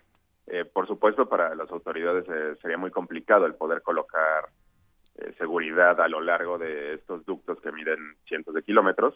Sobre todo estamos hablando de 56 ductos en todo el, país que transportan gasolina, diésel, turbocina, eh, entonces, eh, el principal problema es ese, que ya no, no son grupos aislados que están eh, realizando ordeñas de combustible, sino en realidad ya grupos eh, organizados como, como cárteles del, narcotráfico que son los que lo están realizando. Por ejemplo, en, en una franja entre Puebla y Veracruz, estos grupos ya no solo se dedican a, a, realizar esa ordeña de combustible, sino también ya están pidiendo cobro de cuotas, ya también están extorsionando, ya también están realizando secuestros. Entonces, eh, es un problema serio y que va en aumento, sobre todo en los últimos cuatro años. ¿Y qué pasa? ¿Cuál es la actitud de las autoridades de Pemex, eh, Mael? Porque da un poco la impresión de que ya hubieran dejado Pemex a que, a que corriera su propia suerte y, ya lo, hubiera lo hubieran abandonado después de la reforma energética nos vamos a abrir a todos los combustibles y vamos va a haber competitividad y lo que sea este dónde está eh, dónde está la autoridad y dónde está eh, la guía de petróleos mexicanos para dar dos datos muy muy puntuales por ejemplo de, no sé si sea falta de interés o tal vez eh, incapacidad para poder combatir el problema el, el 9 de cada 10 casos de robo de combustible a Pemex quedan impunes esto no se entiende si, no hay complicidad de, las autoridades, eh, por supuesto. Y, a la vez, Pemex pierde 90 mil litros de, diarios de combustible. De, de, eso, de estos 56 ductos de los que te hablo, en solo uno de ellos, eh, cada día pierde 90 mil litros diarios. Eh, eso implica que, cada día está perdiendo 250 pipas. con, con esos 250 pipas, podría surtir de combustible a una ciudad pequeña sin, sin ningún problema. Entonces, eh, sí, hay, es un problema en el, en el cual existe el crimen organizado y existen este, estos grupos criminales, pero también hay complacencia de las autoridades que es imposible eh, de negar. No solamente hay complacencia, sino se ha demostrado, este, en, por ejemplo, en esta franja en Puebla y Veracruz, que las autoridades participan en este en este robo. O sea, ya hay casos documentados y ya hay gente detenida de policías municipales o policías estatales que están defendiendo y protegiendo a este, este tipo de, grupos criminales. Eh, por ejemplo, la PGR reportó en 2010 eh, 557 averiguaciones previas. Eh, ya para 2015 había 2.930 averiguaciones previas por robo de combustible. Eso implica el problema sigue creciendo y no se está haciendo nada por frenar. Sí. Oye, Mael, pero bueno, a ver, me quedé pensando, Pemex ha dejado de ser la, iba a decir caja chica, pero no, es la caja grande del Estado mexicano, del, gobierno. Ha dejado de serlo. Ah, sus administraciones ah, han, tenido déficit, han funcionado de manera ah, compleja y mala y hoy por hoy eh, se está convirtiendo en una carga más que en una más que en un que en un salvavidas para la economía nacional. Nosotros hablando con Dwight Dyer, que fue el, especialista en, energía que nos ayudó, sobre todo en la metodología de esta nota, de la primera nota que les, que platicábamos, y lo que nos señalaba es que Pemex es muy probable que ya haya, que pronto decida que, ya perdió el, juego, al menos por ejemplo en, este tema del que les hablo, pérdida de combustible, que es, es muy importante. Eh, más, más allá de los de, los casos de corrupción y de los malos manejos eh, que llevan, podemos decir, toda la vida de Pemex, eh, en este caso es al abrir la, a la competencia con otras empresas extranjeras, la venta y la distribución de combustible, este es el punto en donde quizá Pemex eh, tenga que retirarse del, del negocio, ¿no? Si todas las otras eh, empresas internacionales consiguen un esquema de seguridad en el que no tengan las pérdidas que estamos viendo ahora en Pemex, pues a Pemex lo que le quedará será dejar de, de llevar combustible a, México o tener que rentar estos ductos de los que les estamos hablando, con lo cual si de por sí las refinerías eh, no estaban funcionando, ah. los actos de corrupción han sido rampantes y muy obvios, este sería, digamos, el, último clavo del ataúd. Pero esas gasolinas que llegarán a territorio nacional, ¿cómo van a llegar? ¿Vía terrestre, vía, vía naval? Porque si no, habría que, justo lo que acabas de decir, rentar nuestros oleoductos para que venga gasolina de otros sitios. Sí, no, la, la, cuestión es, o sea, estos ductos son de Pemex, las, las empresas que, que están llegando y que, bueno, que ya empezarán a operar muy pronto, a finales de este año, según la Comisión Reguladora de Energía, pues son empresas que decidirán cómo van a transportar su, sus gasolinas. Y ese transporte no... tener un aumento. Pero la hará cara, más cara, ¿no? Pues eso dependerá de, de, ellos y del, y del mercado. Pero, lo que sí es un hecho es que vamos a empezar a ver eh, empresas de seguridad eh, privadas armadas hasta los dientes protegiendo esta, a estas nuevas empresas que, que transportan gasolina por todo el país. Claro, porque si ya se dejó crecer este, este esta eh, actividad delictiva en torno y, tan y, tan diversificada ellos sí cómo se diversifican eh, en torno a los ductos de Pemex cómo le dices a la gente te los rento con todo y maleantes claro. ¿o qué? sí por supuesto. Entonces eso eso va a ser lo, lo que tendremos que poner ojo pronto para ver cómo van creciendo estos grupos de, gente armada que va protegiendo el combustible eh, en el país lo cual sabemos que, ha habido muchos casos en donde gente con, armas no necesariamente después eh, sigue por los caminos correctos. Y bueno, hoy hay un comunicado de la Secretaría de Hacienda que dice que los precios máximos de las gasolinas y el diésel vigentes del 14 al 17 de febrero permanecerán sin cambios respecto a los del mes de enero. Es decir, no hay gasolinazo en febrero. Es, decir, no hay gasolinazo. Si no hay gasolinazo esta semana, esta semana. recuerden que estaba planeado otro para la para la siguiente. Hay, hay uno, eh, lo, para el 11 de febrero también está planeado otro aumento. Eh, bueno, no otro aumento, otro otra revisión de, de los precios y dependiendo de, estas variables, del precio del dólar, eh, del precio del petróleo a nivel internacional, recuerden que nosotros importamos mucho del combustible que, que utilizamos, eh, será, se verá si, si aumenta o no eh, creo que en este caso estamos, y ya se habló de nuevo de un subsidio. Habían dicho que ya no se iba a subsidiar la gasolina y con este anuncio regresamos al esquema previo eh, que tanto defendieron que no se podía seguir, en el cual estamos subsidiando de nuevo la gasolina. Entonces habrá que ver también cuáles son los programas eh, prioritarios de desarrollo social de los que tanto obtener dinero de otros sitios del Estado eh, de donde llegan, que llegan de, los impuestos, eh, yo diría que, que, no, por lo que hemos hablado también, ¿no? la corrupción rampante de los últimos 20 años, eh, los malos manejos y sobre todo una, una pésima política fiscal. Pemex no es que sea, no es que no sea rentable, es que los impuestos que se le cobran a Pemex son una carga que para cualquier empresa del mundo sería imposible de, poder operar de forma eh, decente y, y en números negros eh, con esa carga impositiva. Pero así somos nosotros, generosos, y seguimos manteniendo Pemex, ¿no? Aparentemente nosotros sí podemos con la carga, la carga impositiva. Pues sí, al, final creo que el, problema es que la política pública no, no ha seguido una, una línea continua, ¿no? En, el sexenio anterior lo que nos dijeron es eh, vamos a subsidiar la gasolina porque eso es lo que importa y en este sexenio se cambió completamente la, visión a, bueno, ya no podemos seguir subsidiando la gasolina porque sería irresponsable. Entonces son, en, en menos de 12 años, hay, una, hay un cambio de política pública radical en el que en un lado es hay que subsidiar la gasolina porque es importante para la población, a no podemos subsidiar la gasolina porque eso no es importante para la, para la población. Bueno, eh, ¿y de aquí a marzo qué tanto puede pasar, Mael? Pues creo que la, el gobierno no podrá seguir subsidiando la gasolina. Creo que lo que sucedió hoy, este anuncio, tiene que ver más con una cuestión de, de, política que, de cifras reales. Eh, la verdad es que además tampoco sabemos, eh, es, pública, pero yo no he visto un análisis serio de cómo se calcula el precio de la gasolina ahora, ¿no?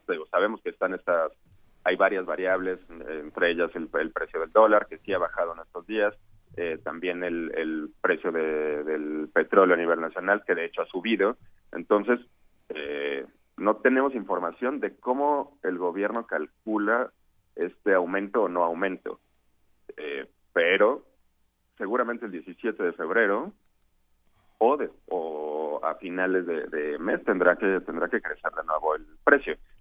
Entonces estamos hablando de que si hoy iba a subir, no sé, 3, 4%, el siguiente tendrá que subir 8.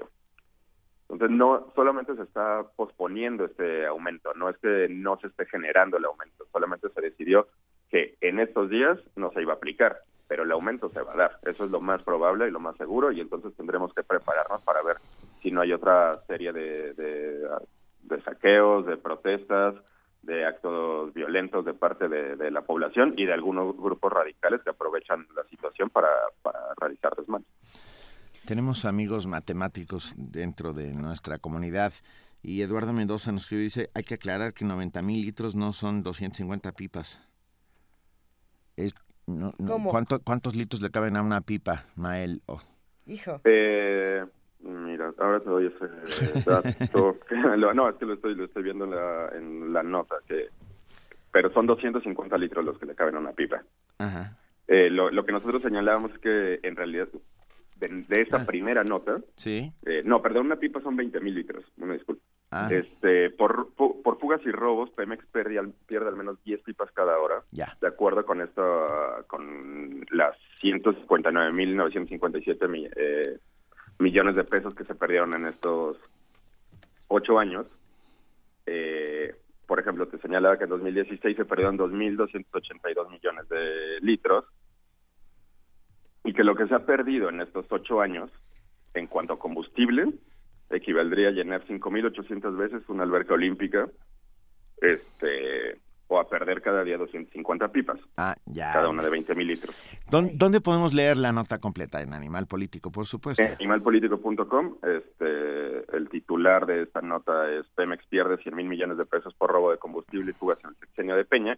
Y de todas maneras, eh, el tema de Pemex, el robo de combustible y las finanzas de, la para de la anteriormente para estatal han sido un tema recurrente para, para nosotros. Entonces, eh, no solamente es esta nota, sino también pueden leer varias otras investigaciones al respecto. Hay otra investigación, ya brevemente para despedirnos, que, que nos comparten y que nos preguntan en redes sociales sobre la derrocha de Pemex en planta fertilizante, en planta de ah. fertilizante. Eh, ¿Cómo, ¿cómo vieron esto, Mael?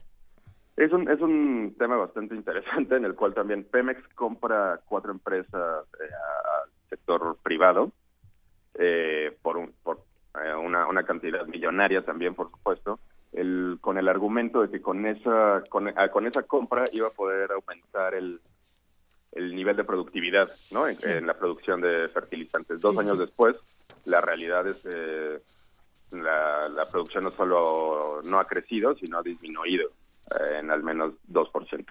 Entonces, eh, ese es el tipo de negocios de los que hablaban hace rato, de, bueno, no solamente es esta parte del robo, sino cómo se ha manejado Pemex a lo largo de estos años.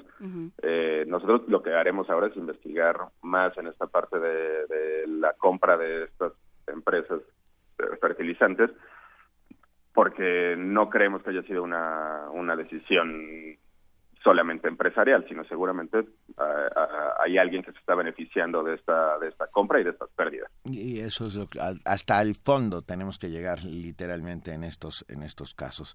Eh, seguiremos al, al habla Mael Vallejo, periodista y editor general de Animal Político, si nos lo permites.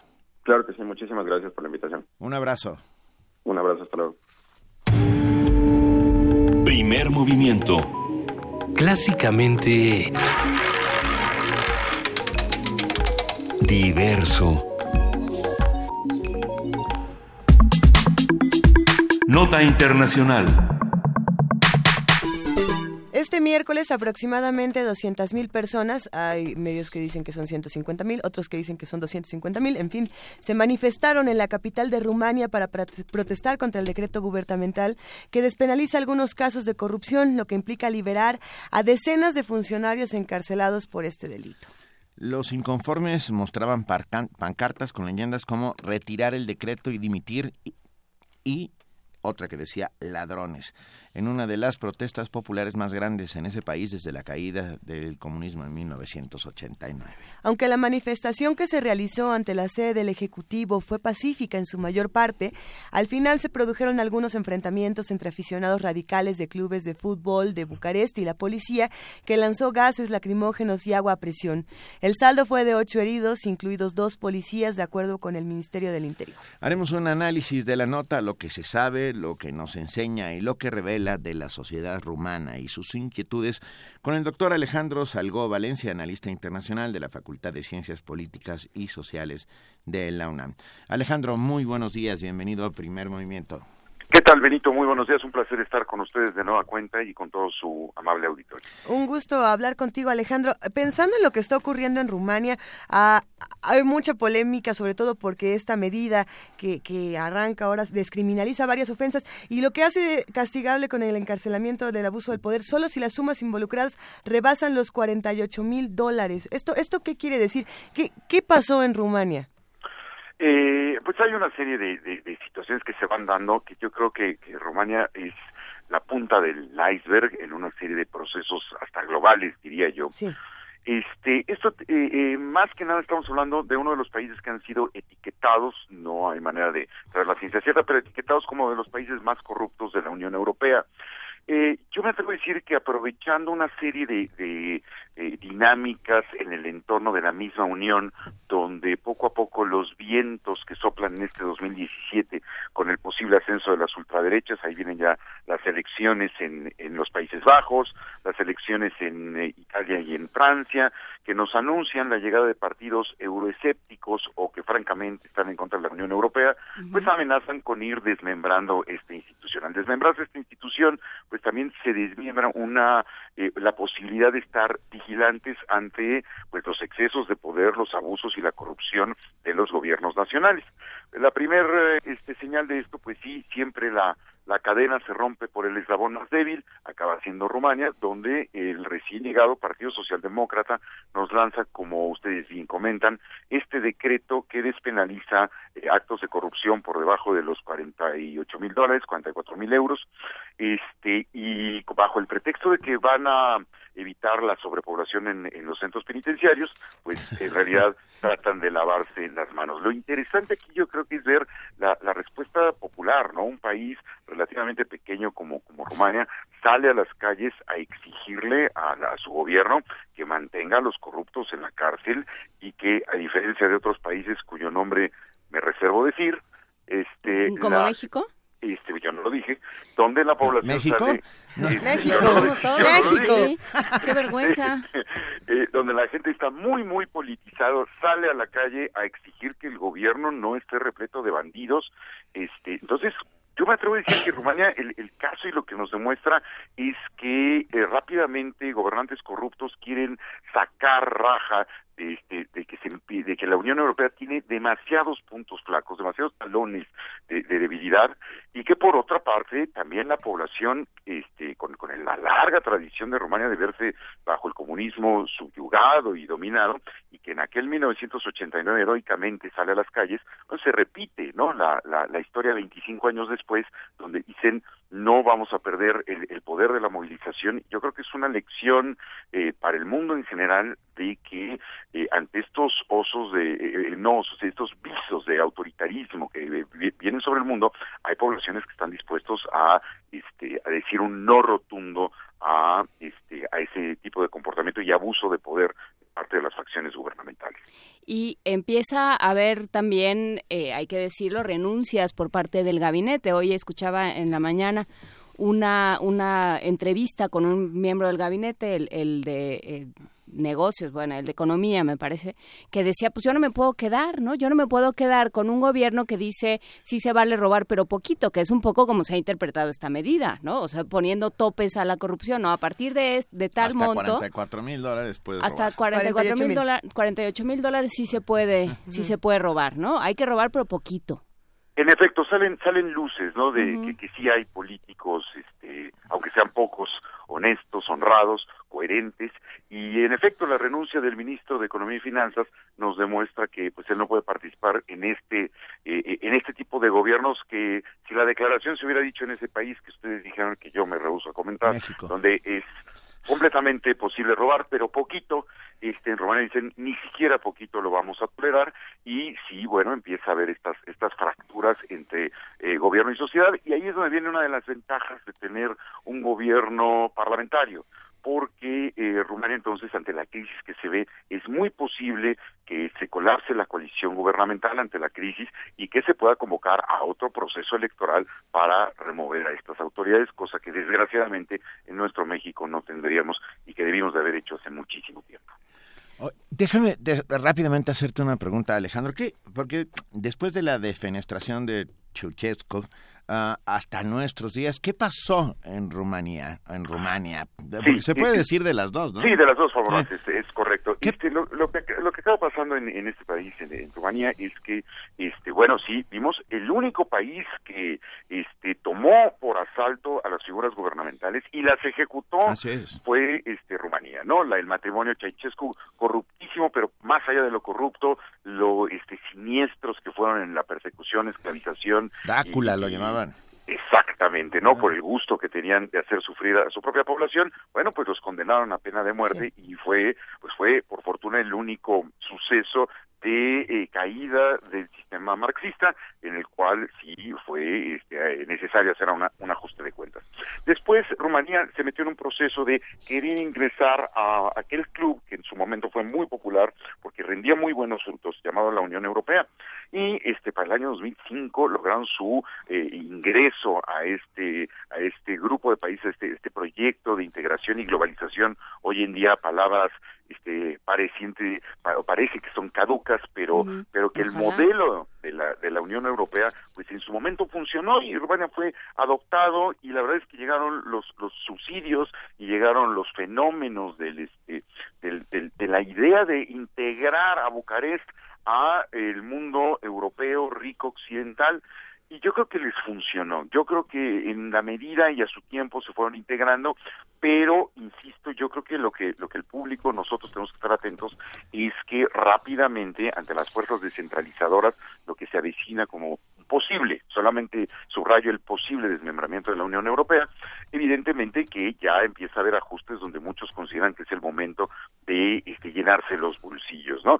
Y este y ese es, ese es la fractura o el debilitamiento en el cual se ven las instituciones romanas porque sí obviamente es un país que ha ido poco a poco como hay que hacer las cosas eh, fortaleciendo sus instituciones pero todavía no tiene la, la fortaleza que tienen otros países venga hay mucho todavía que hablar. Ah, creo que esto es solo el principio de una nueva, de una nueva reconfiguración de las fuerzas políticas rumanas, sin lugar a dudas. Eh, y veremos qué va a pasar. Yo me permito recomendar muy rápidamente un libro que da muchas luces sobre esos tiempos, los tiempos de Chechescu, que se llama La pequeña comunista que no sonreía nunca. No sé si lo conozcas, Alejandro. Sí, sí, sí, ¿Eh? lo conozco ya, ya este, un, texto muy rico. Muy que, bueno. Que en efecto refleja, refleja este, esa, esa época de la dictadura de Chechescu.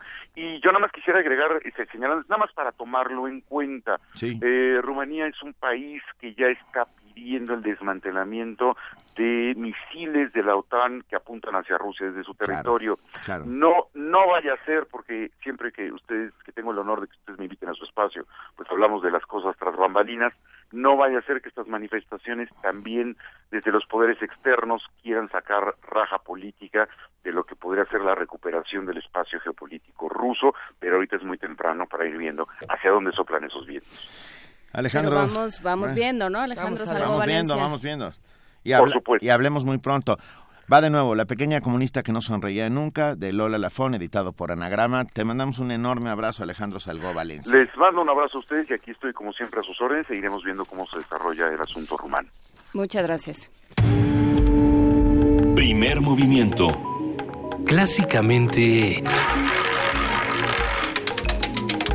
Incluyente. Queridísima Guadalupe Ferrer, titular de la Dirección General de Actividades Cinematográficas, ¿estás ahí? Aquí estoy, Luisa. Buenos días.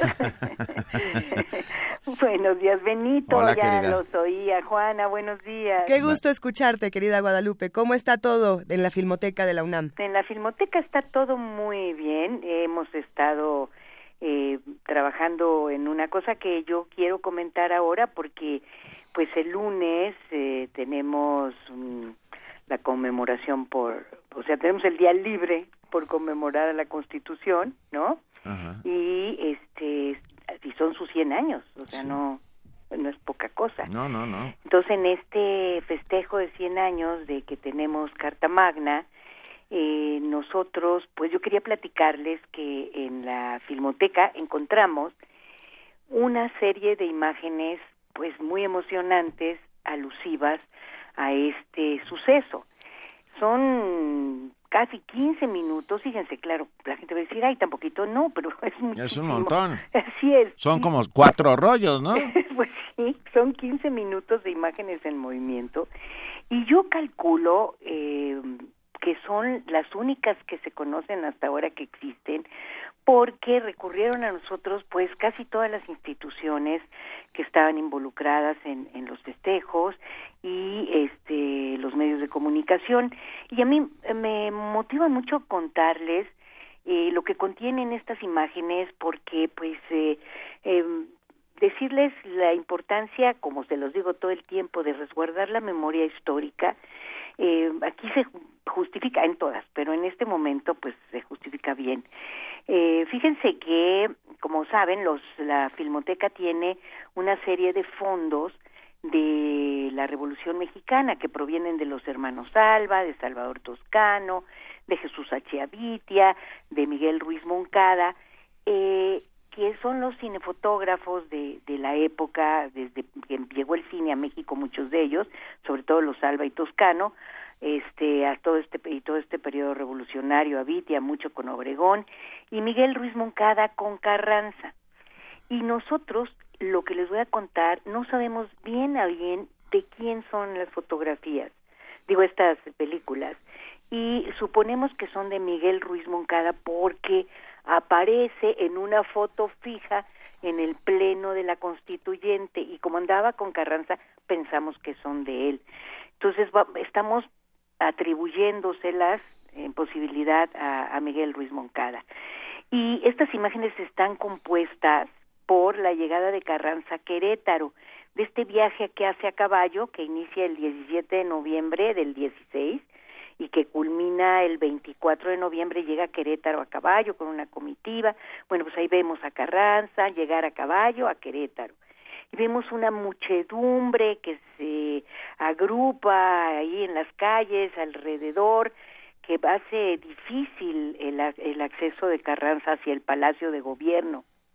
Luego vemos palabras de Carranza en un balcón, nos escuchan, no había cine sonoro, este, la documentación sobre lo que dice su discurso proviene de historiadores, de periódicos, de cronistas, pero bueno, aquí lo vemos hablando. Por cierto, en esta escena uh, es un poco la, lo tensa uno que está acompañado por Jesús Guajardo, el mismo que un año después asesinó a Zapata mm. y al que pues ahí le está uno viendo la cara y ahí como torbo, ahí como cuidando a, a, a Carranza y desde otro balcón se ven se ve a Esteban Vaca Calderón que también es constituyente haciendo unas palabras. Y hay un momento dentro de las imágenes muy lindo muy emotivo porque eh, hay un niño en la multitud que está subido sobre los hombros de quien parecen pues bueno y seguramente son campesinos eh, declamando dice la prensa algunos versos dirigiéndose a Carranza muy efusivo, es una imagen eh, muy conmovedora, todo el tiempo se está viendo a este pueblo afuera con esta expectativa de si esta carta va a cerrar y cristalizar las aspiraciones de la revolución, pues, ¿no? La multitud ovaciona, Luego hay imágenes de la llegada de Carranza el 31 de enero a la clausura del Congreso Constituyente al Teatro Iturbide de Querétaro. Mm. Y dos paneos, que esto es eh, muy... Mm, a, mí me conmovió mucho, dos paneos extraordinarios a 209 diputados de los 219 que estuvieron en ejercicio, en donde podemos ver a los veracruzanos, bueno, de ahí me siento yo, entonces me emociona Cándido Aguilar, Heriberto Jara, sobre todo, y Victoriano Góngora.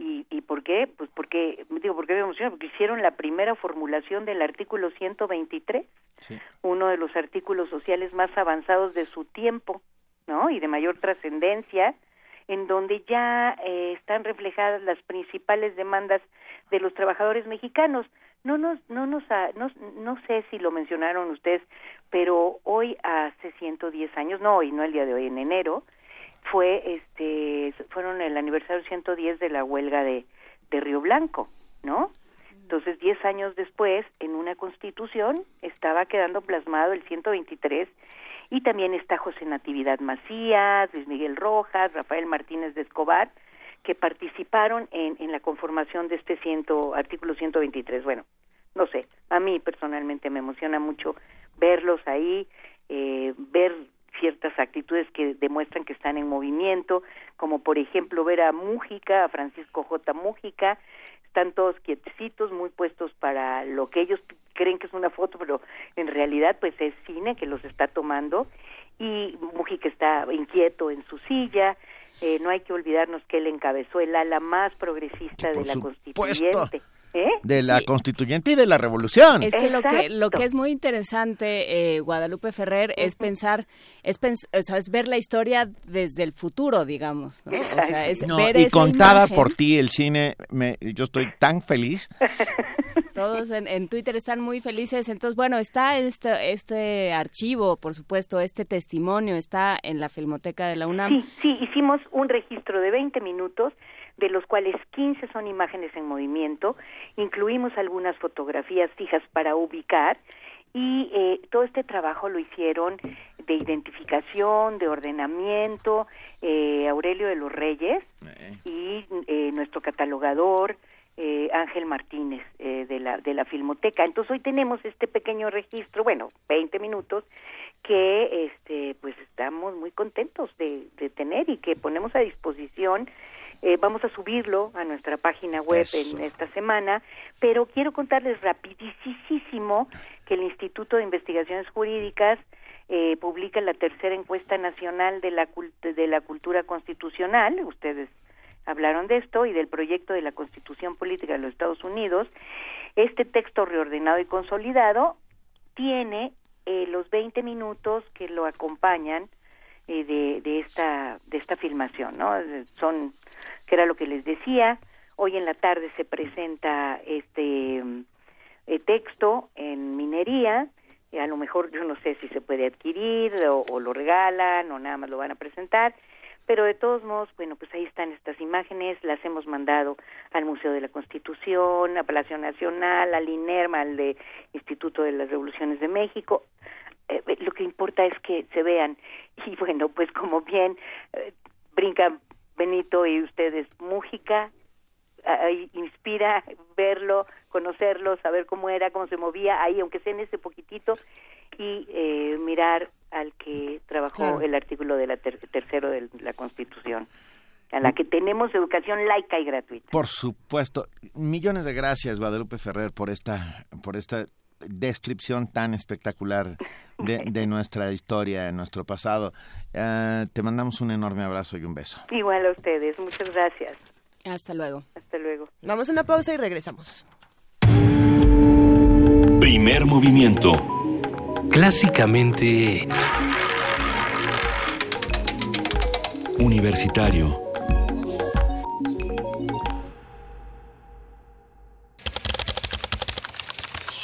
informativo. La UNAM.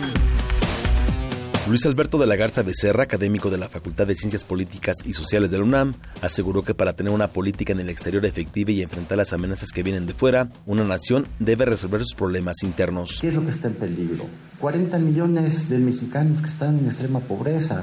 Esos sí están en peligro. ¿Y qué hemos hecho por ellos? O sea, no es Trump el que los puso en la miseria, hemos sido nosotros mismos. No es Trump el que establece los salarios mínimos en México, es el gobierno mexicano. No es Trump el causante de la corrupción, es el gobierno mexicano. Es decir, tiene una solidaridad nacional, hay una unidad en torno a este presidente estamos otra vez como en el 47, es decir, hay un presidente del cual desconfiamos, se necesita entonces este gobierno de unidad nacional, este gobierno que encabece justamente una política de defensa de estos intereses. Yo no veo que esto lo pueda hacer el gobierno, el gobierno actual. En entrevista con Radio UNAM, Jesús González Schmal, abogado y académico de la UNAM, habló sobre el amparo que interpuso por el incremento a las gasolinas. El amparo está admitido a trámite. ¿Qué quiere decir? Se va a estudiar el fondo el concepto de la queja, la responsabilidad de la autoridad que pudo haber incurrido en una violación a un precepto, a una disposición legal, y una vez que el juez eh, de la causa lo estudie, otorgará o no el amparo. Nacional. La Procuraduría General de la República indicó que Guerrero, Veracruz y Tamaulipas concentran casi 60% de los casos de desapariciones, incluidas las forzadas, cometidas por servidores públicos. Vidulfo Rosales, abogado del Centro de Derechos Humanos de la montaña Tlachinolan, advirtió que el deterioro de la actual política económica es un caldo de cultivo para que resurjan las expresiones revolucionarias y el retorno a la lucha armada. Alfonso Navarrete Prida, secretario del Trabajo, aseguró que el aumento de los precios de las gasolinas provocó que los salarios mínimos perdieran 3% del poder adquisitivo. Economía y finanzas.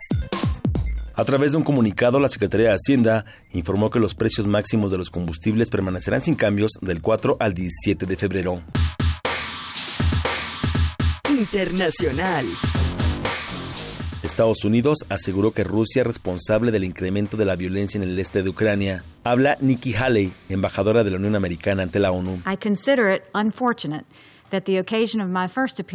Considero desafortunado, dijo Haley, que en mi primera aparición aquí tenga que condenar las acciones agresivas de Rusia. Queremos mejorar nuestras relaciones con Rusia, sin embargo, la crítica situación en Ucrania Oriental demanda una condena clara y contundente de las acciones rusas.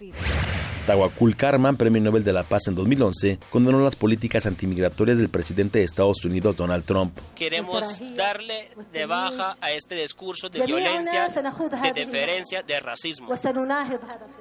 Yo, yo, me comprometo que siempre me voy a luchar contra este tipo de políticas y, y discursos de racismo y odio.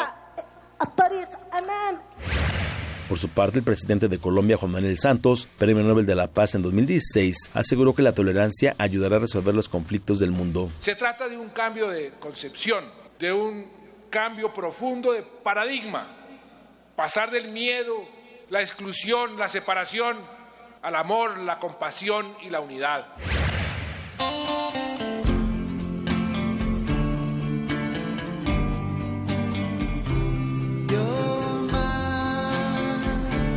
Día como hoy.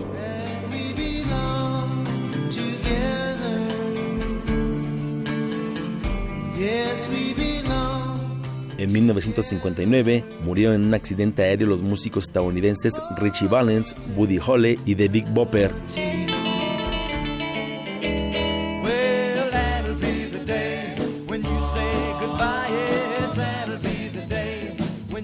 Esa tragedia es conocida como el día en que murió la música.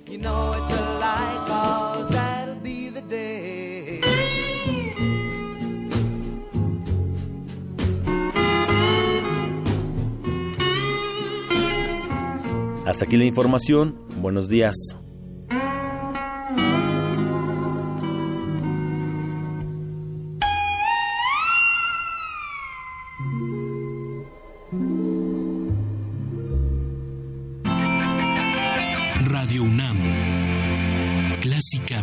Informativa. Conoce los relatos de las personas que resisten y reconstruyen la paz. Resiliente. Resiliente. Resiliente. Las voces y miradas de quienes buscan alternativas ante la violencia y la adversidad los domingos a las 3 de la tarde por el 96.1 de FM. Radio UNAM. En mi casa aprendo muchas cosas. Aprendí a quedarme calladito. También me enseñaron a aguantarme las ganas de llorar. Porque si no, me van a dar razones para llorar de verdad. La mejor lección es el cariño. Paremos la violencia en casa. Una ciudadanía que participa la formamos con respeto. Contigo, México es más. Súmate. UNICEF, Instituto Nacional Electoral, INE. Sumérgete en la música del planeta. Encuentra las perlas acústicas en el Mapamundi. Salpicadas desde Radio Nacional de España, Mundofonías. Una producción de Juan Antonio Vázquez y Araceli Zigane, creada para divulgar los ritmos del mundo. Sábados 6 de la tarde, por el 96.1 de FM. Radio UNAM. 9 de la mañana con 6 minutos, aprovechando que no está Luisa, voy a dar la hora. 9 de la mañana con 6 minutos. Muchos mexicanos no se sienten representados por el actual sistema de partidos. A través de la iniciativa Sin voto no hay dinero se busca impulsar un cambio al respecto. Nuestro compañero Antonio Quijano nos amplía la información. La iniciativa Sin voto no hay dinero pretende restablecer la esperanza y confianza ciudadana en la política, aseguró Pedro Kumamoto, diputado independiente del Congreso del Estado de Jalisco, en la sala Lucio Mendieta de la Facultad de Ciencias Políticas y Sociales de la UNAM. Kumamoto dijo que existe una nueva mayoría que no se siente representada por el actual sistema de partidos tenemos que romper este tabú al respecto de los partidos y que podemos y que tenemos que construir un sistema de partidos políticos mucho más plural, mejor representado. Si me apuran, incluso tenemos que construir una reforma política para volver parlamentario el proceso en México y poder impulsar un cambio de régimen. Creo yo que tenemos que pensarlo en una tónica en donde haya más austeridad, que es, va en un, en un primer momento el tema de sin voto no hay dinero, pero no solamente eso, sino que los eh, partidos políticos deben de dejar de parecer empresas y deben de empezar a aparecer mucho más organizaciones de la sociedad civil, ACES, movimientos, procesos colectivos o de masas. Y creo yo que ahí es donde pues podemos notar que hoy por hoy los partidos, muchos de ellos no están dispuestos, pero existe el ojo público que impulsa y que podría generar estos cambios. Ante decenas de estudiantes, consideró una victoria que el Congreso de Jalisco aprobara presentar esta iniciativa ante el Congreso de la Unión. Nosotros creemos que sin voto no hay dinero, contrario a lo que se podría pensar, es una propuesta que busca reenamorarnos de la política, de la democracia, hacernos paso entre los partidos. ¿Por qué? Porque si vinculas esos 47 pesos por la cantidad de personas que votan válidamente, generas un ejercicio, por lo menos en la urna de rendición de cuentas, de evaluación, un proceso que genera incentivos para que los partidos dejen de hacer sus cuentas y, pensar que con sus estructuras y con las personas que pueden atraer a través de mecanismos de todo tipo, desde los más perversos hasta los discursivos, pueden atraer a la votación a ciertas personas y por las demás se encargarán de evitar que vayan para poder lograr una victoria. Pedro Kumamoto también recordó su paso por la UNAM en la Facultad de Filosofía y Letras, proceso que señaló le ayudó a abrir los ojos a otro tipo de realidad y descubrir su identidad política. Para Radio UNAM, Antonio Quijano. Búscanos en redes sociales, en Facebook como Primer Movimiento UNAM y en Twitter como P Movimiento o escríbenos un correo a primermovimientounam@gmail.com. Hagamos comunidad.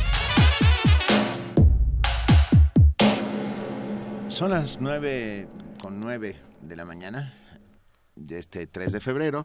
Y oh, tenemos, muchas gracias a todos los que han hecho comunidad, todos los que nos han escrito, Andrea González, Manuel Defis, Francisco Rodríguez, El Zarco, Mayra Elizondo, Rafa Olmedo, híjole R, Guillermo, ah, Miguel Ángel G. Mirán, Arte, Juan Rocha, Miriam Mirisac, uh, Juan Ramírez Marín, Eduardo Mendoza, a todos ellos un abrazo fuerte y muchas gracias.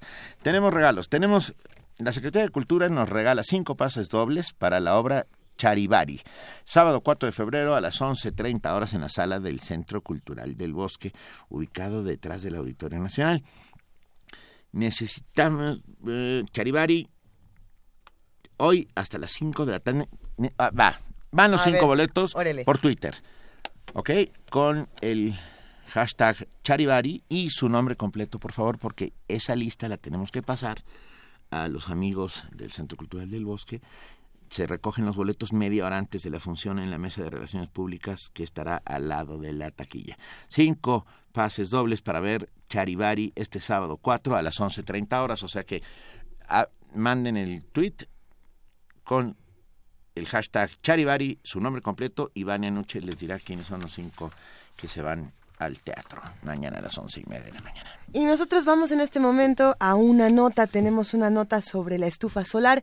El horno solar para la cocción de alimentos, diseñado en el Instituto de Energías Renovables de la UNAM, es una alternativa verde, pues no contamina. Nuestra compañera Cristina Godínez nos presenta los detalles, vamos a escucharlo.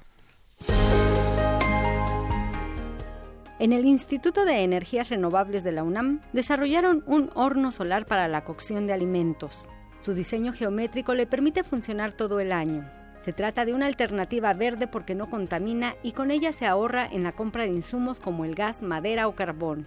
El doctor Óscar Alfredo Jaramillo Salgado, investigador del Instituto de Energías Renovables, habla de las ventajas del horno solar. Nuestra contribución en esto es tratar de que tuviéramos un horno lo suficientemente versátil para la región en la que se encuentra México y destinado a familias del orden de 6 a 8 integrantes, pensando en la comida típica mexicana que se realiza en lugares, pues comunidades rurales o alejadas donde no se tiene la facilidad de tener gas para la cocción de los alimentos. Ahí lo importante es el diseño novedoso de la caja, se llama horno de caja. ¿Por qué? Porque las paredes están formadas con material, en este caso podría ser aluminio, podría ser acero, que es doblado de tal suerte de que la geometría crea una cavidad lo suficientemente grande para albergar olla y esta misma geometría funciona como las bases en las que vamos a apoyar el horno. Sobre el diseño geométrico, el experto en energía solar y eólica explica que sirve para captar de mejor manera la radiación solar. Aquí lo novedoso del diseño es la colocación de unos espejos reflectores que ayudan a mejorar su eficiencia y la geometría propia del horno que permiten una correcta orientación del mismo a lo largo del año. De tal suerte que cuando integramos la parte de los reflectores con la misma cavidad, creamos una estructura lo suficientemente rígida para que sea soportada por ella misma y creamos un dispositivo integral que permite llevar a cabo la cocción de alimentos. El diseño también es importante resaltar que está pensado para que el usuario tenga la menor interacción con él, de tal suerte de que requiera la menor manipulación del horno a lo largo del día y prácticamente se deja en una sola posición por periodos hasta de uno o dos meses dependiendo de la época del año. Y a lo largo del año tendríamos simplemente cuatro posiciones preferenciales para el horno y va a operar perfectamente bien. El Instituto Mexicano de la Propiedad Industrial otorgó una patente al horno solar. El investigador refirió que ya trabajan en una segunda versión que cuenta con un respaldo eléctrico. Para Radio UNAM, Cristina Godínez. Primer movimiento clásicamente universitario.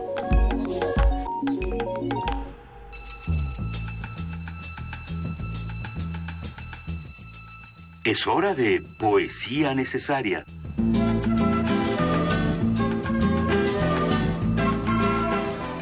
Llegó el momento de poesía necesaria, querido Benito Taibo, y te toca.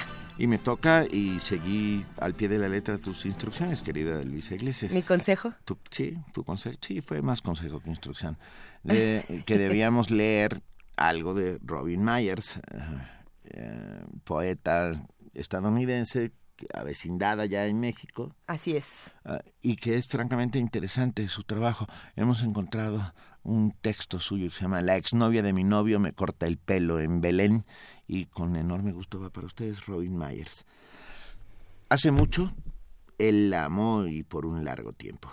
Toma un mechón de pelo mío en un puño. Arriba el cielo raso se arquea como las costillas de una ballena destripada. Me siento en una silla en el rellano. Me dice, no te va a doler ni un poco. Cuando me muevo, una mano entonada por el alcohol me corrige, sosteniéndome la sien. Está oscuro. Él espera adentro, como si siguiese el ejemplo de la luz. No puedo parar de acordarme de dónde estoy.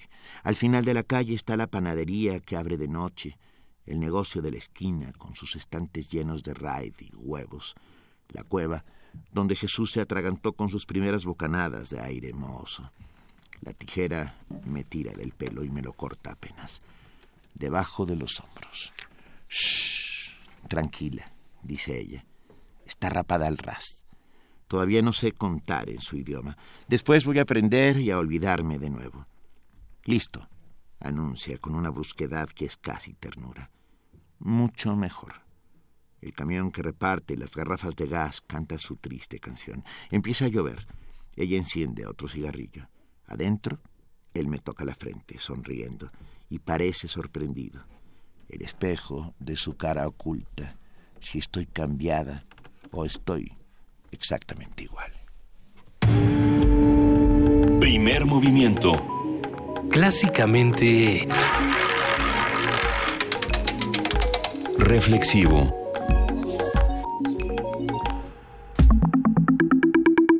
La mesa del día.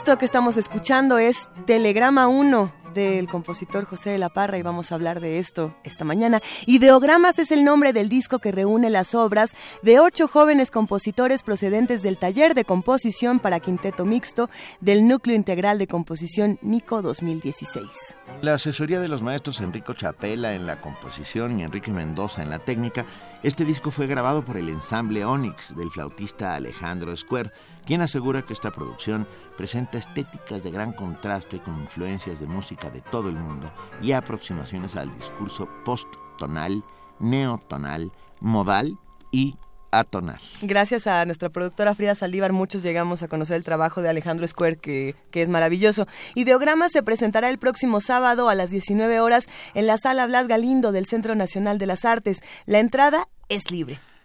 Conversaremos sobre la propuesta del ensamble Onyx y los retos y oportunidades de un músico mexicano en el mundo. Y nos acompañan para ello Enrico Chapela, director del NICO y del proyecto, y el compositor José de la Parra. Bienvenidos los dos. Muchas gracias, muy buenos días. Muy buenos días, muchas gracias. Venga, muchísimas gracias por acompañarnos. Empecemos por el principio. ¿Qué es Onyx y qué propone? Enrico Chapela.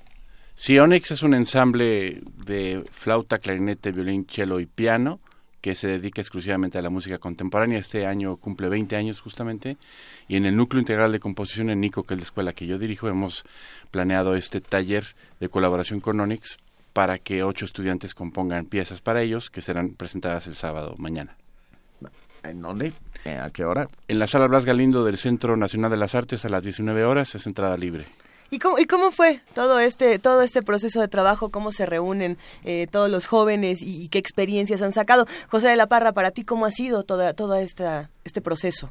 Pues ha sido un, proceso muy, este, muy gratificante, o sea, desde, desde que entras al taller y tienes, o sea, tienes la emoción de trabajar con tan grandes músicos como Alejandro Square, este, pues sí, es, es, es, muy padre, ¿no? Y aparte, este, tener como la ayuda de maestros con, con tan alto nivel y irte como buscando tu voz y, y componiendo y, y, no sé, un año de muchísimo aprendizaje, este, parece ser que hay un año voy a hacer muchas piezas, como, como un año para hacer solo una pieza, pero híjole, casi que llegas rayando de todo lo que puedes ir este, puliendo y mejorando y pues ha sido sobre todo yo creo que gratificante y mucho aprendizaje.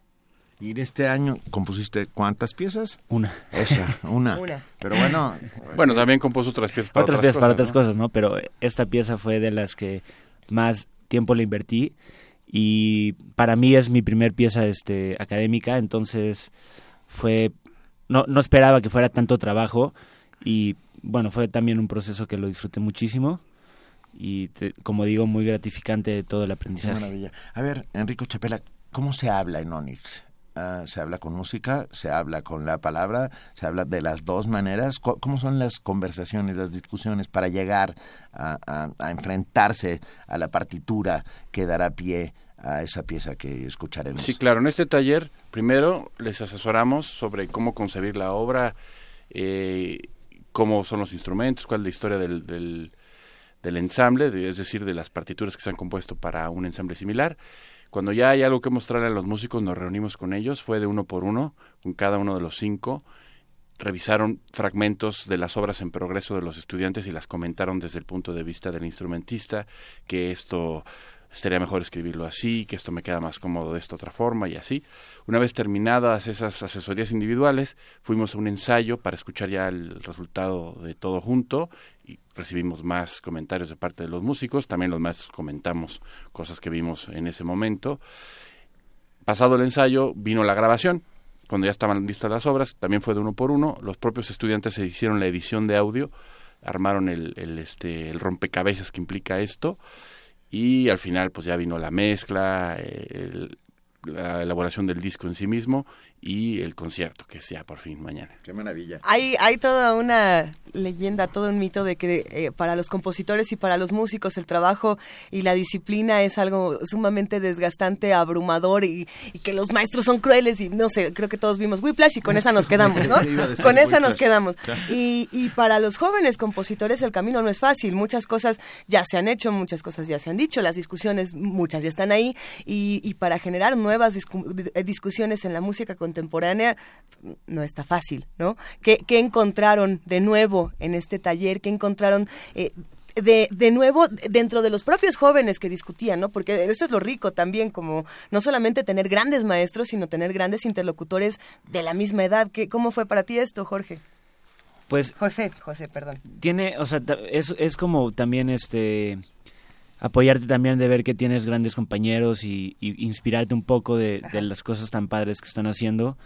Y pues el proceso es, es, como dices, es largo, puede llegar a ser abrumador. ¿Es difícil y es pesadillesco como Whiplash o, es, o se disfruta de otra los dedos, tiene, tiene de todo, o sea, sí, sí tiene su parte difícil y este pues tiene la parte de que te das cuenta de cuando llegas, sobre todo como, como, como tuvimos este, este acercamiento con cada miembro de Onyx, tienes esa parte que te acercas y le escribiste según tu, tu partitura perfecta para el cello, pero llegas con él y te dice, oye, esto no se puede tocar, oye, este, ¿qué onda con esto que escribiste? Y tienes que tener esa...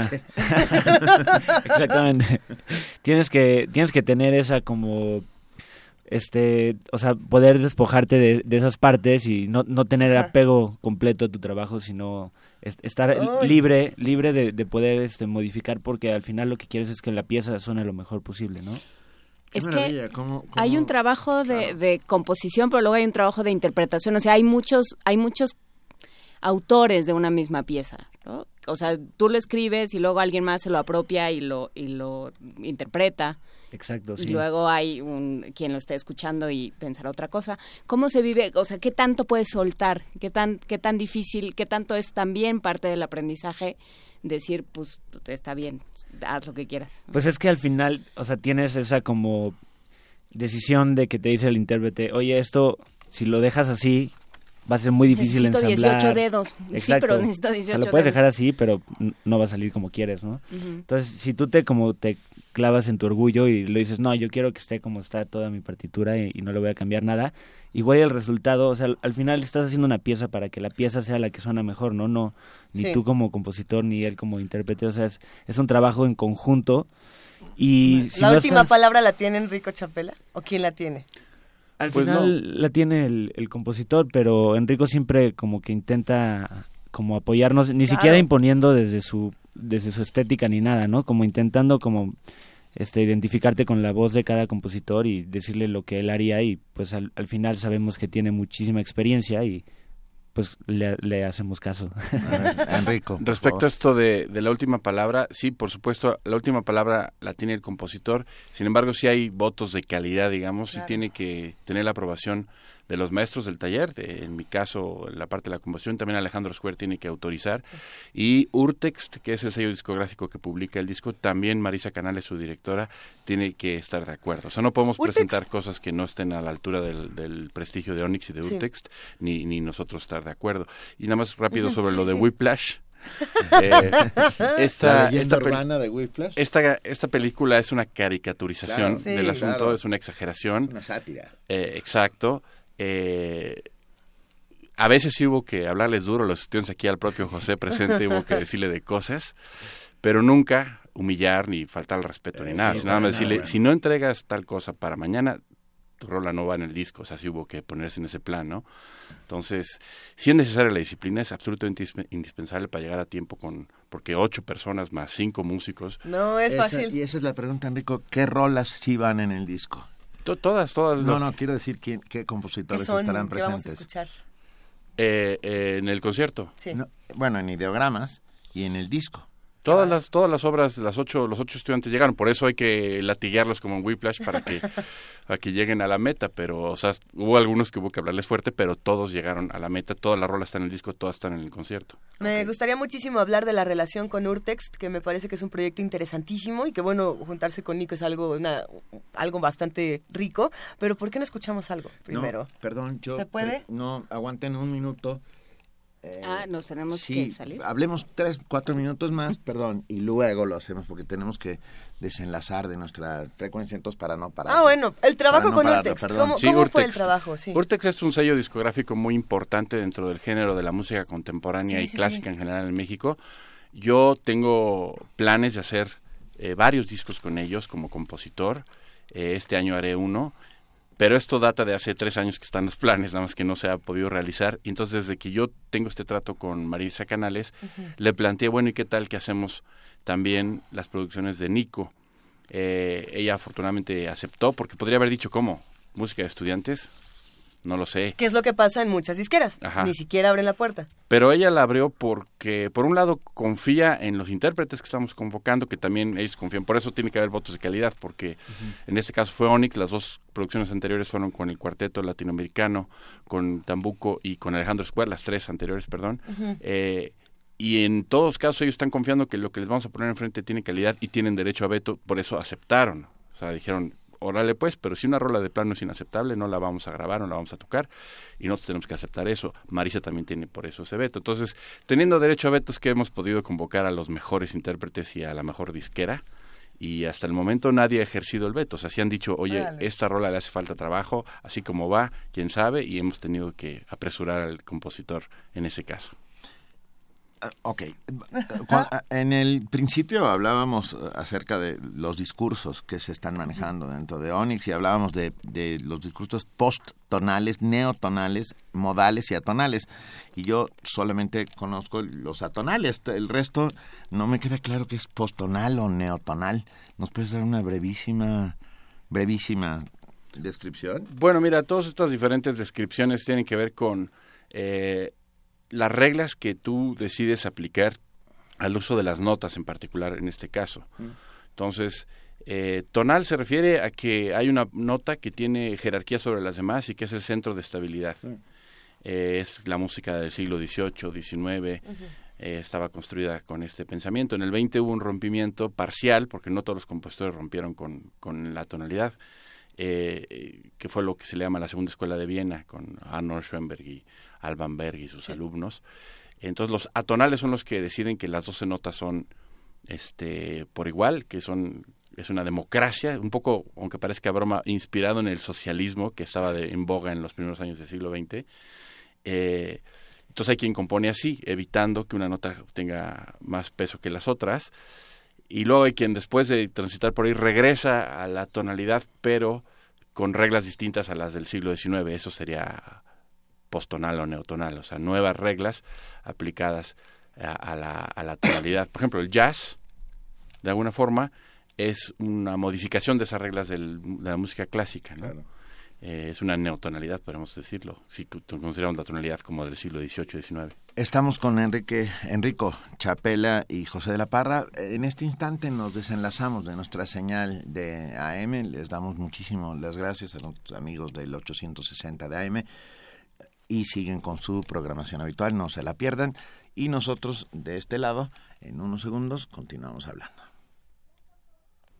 Y después de esta pausa dramática... Fue, unos segundos. Fue... Este momento de infraestructura brutal donde pegamos un grito a, la otra, a la otra cabina diciendo, ya no salimos del aire. José de la Parra, toca algo, por favor. Vemos que no, no viene solo. Bien, trae una guitarra. vale, voy a, este... Dale, sigue, sigue, no, dale, tú no hagas caso. Así es esto. Voy a, voy a este, intentar tocar algo adaptado a la guitarra de, de, de, la, de la pieza, que al final pues son cinco instrumentos, es un poco complicado, pero igual aunque sea un pequeño fragmento. De tu pieza, ¿qué se llama? Telegrama. Pero la empezaste, esto lo trabajaste en la guitarra, ¿no? Entonces, Yo trabajé como algunas ideas y así. Entonces el ADN de la pieza fue generado en la guitarra. Okay. Pues venga, venga. Música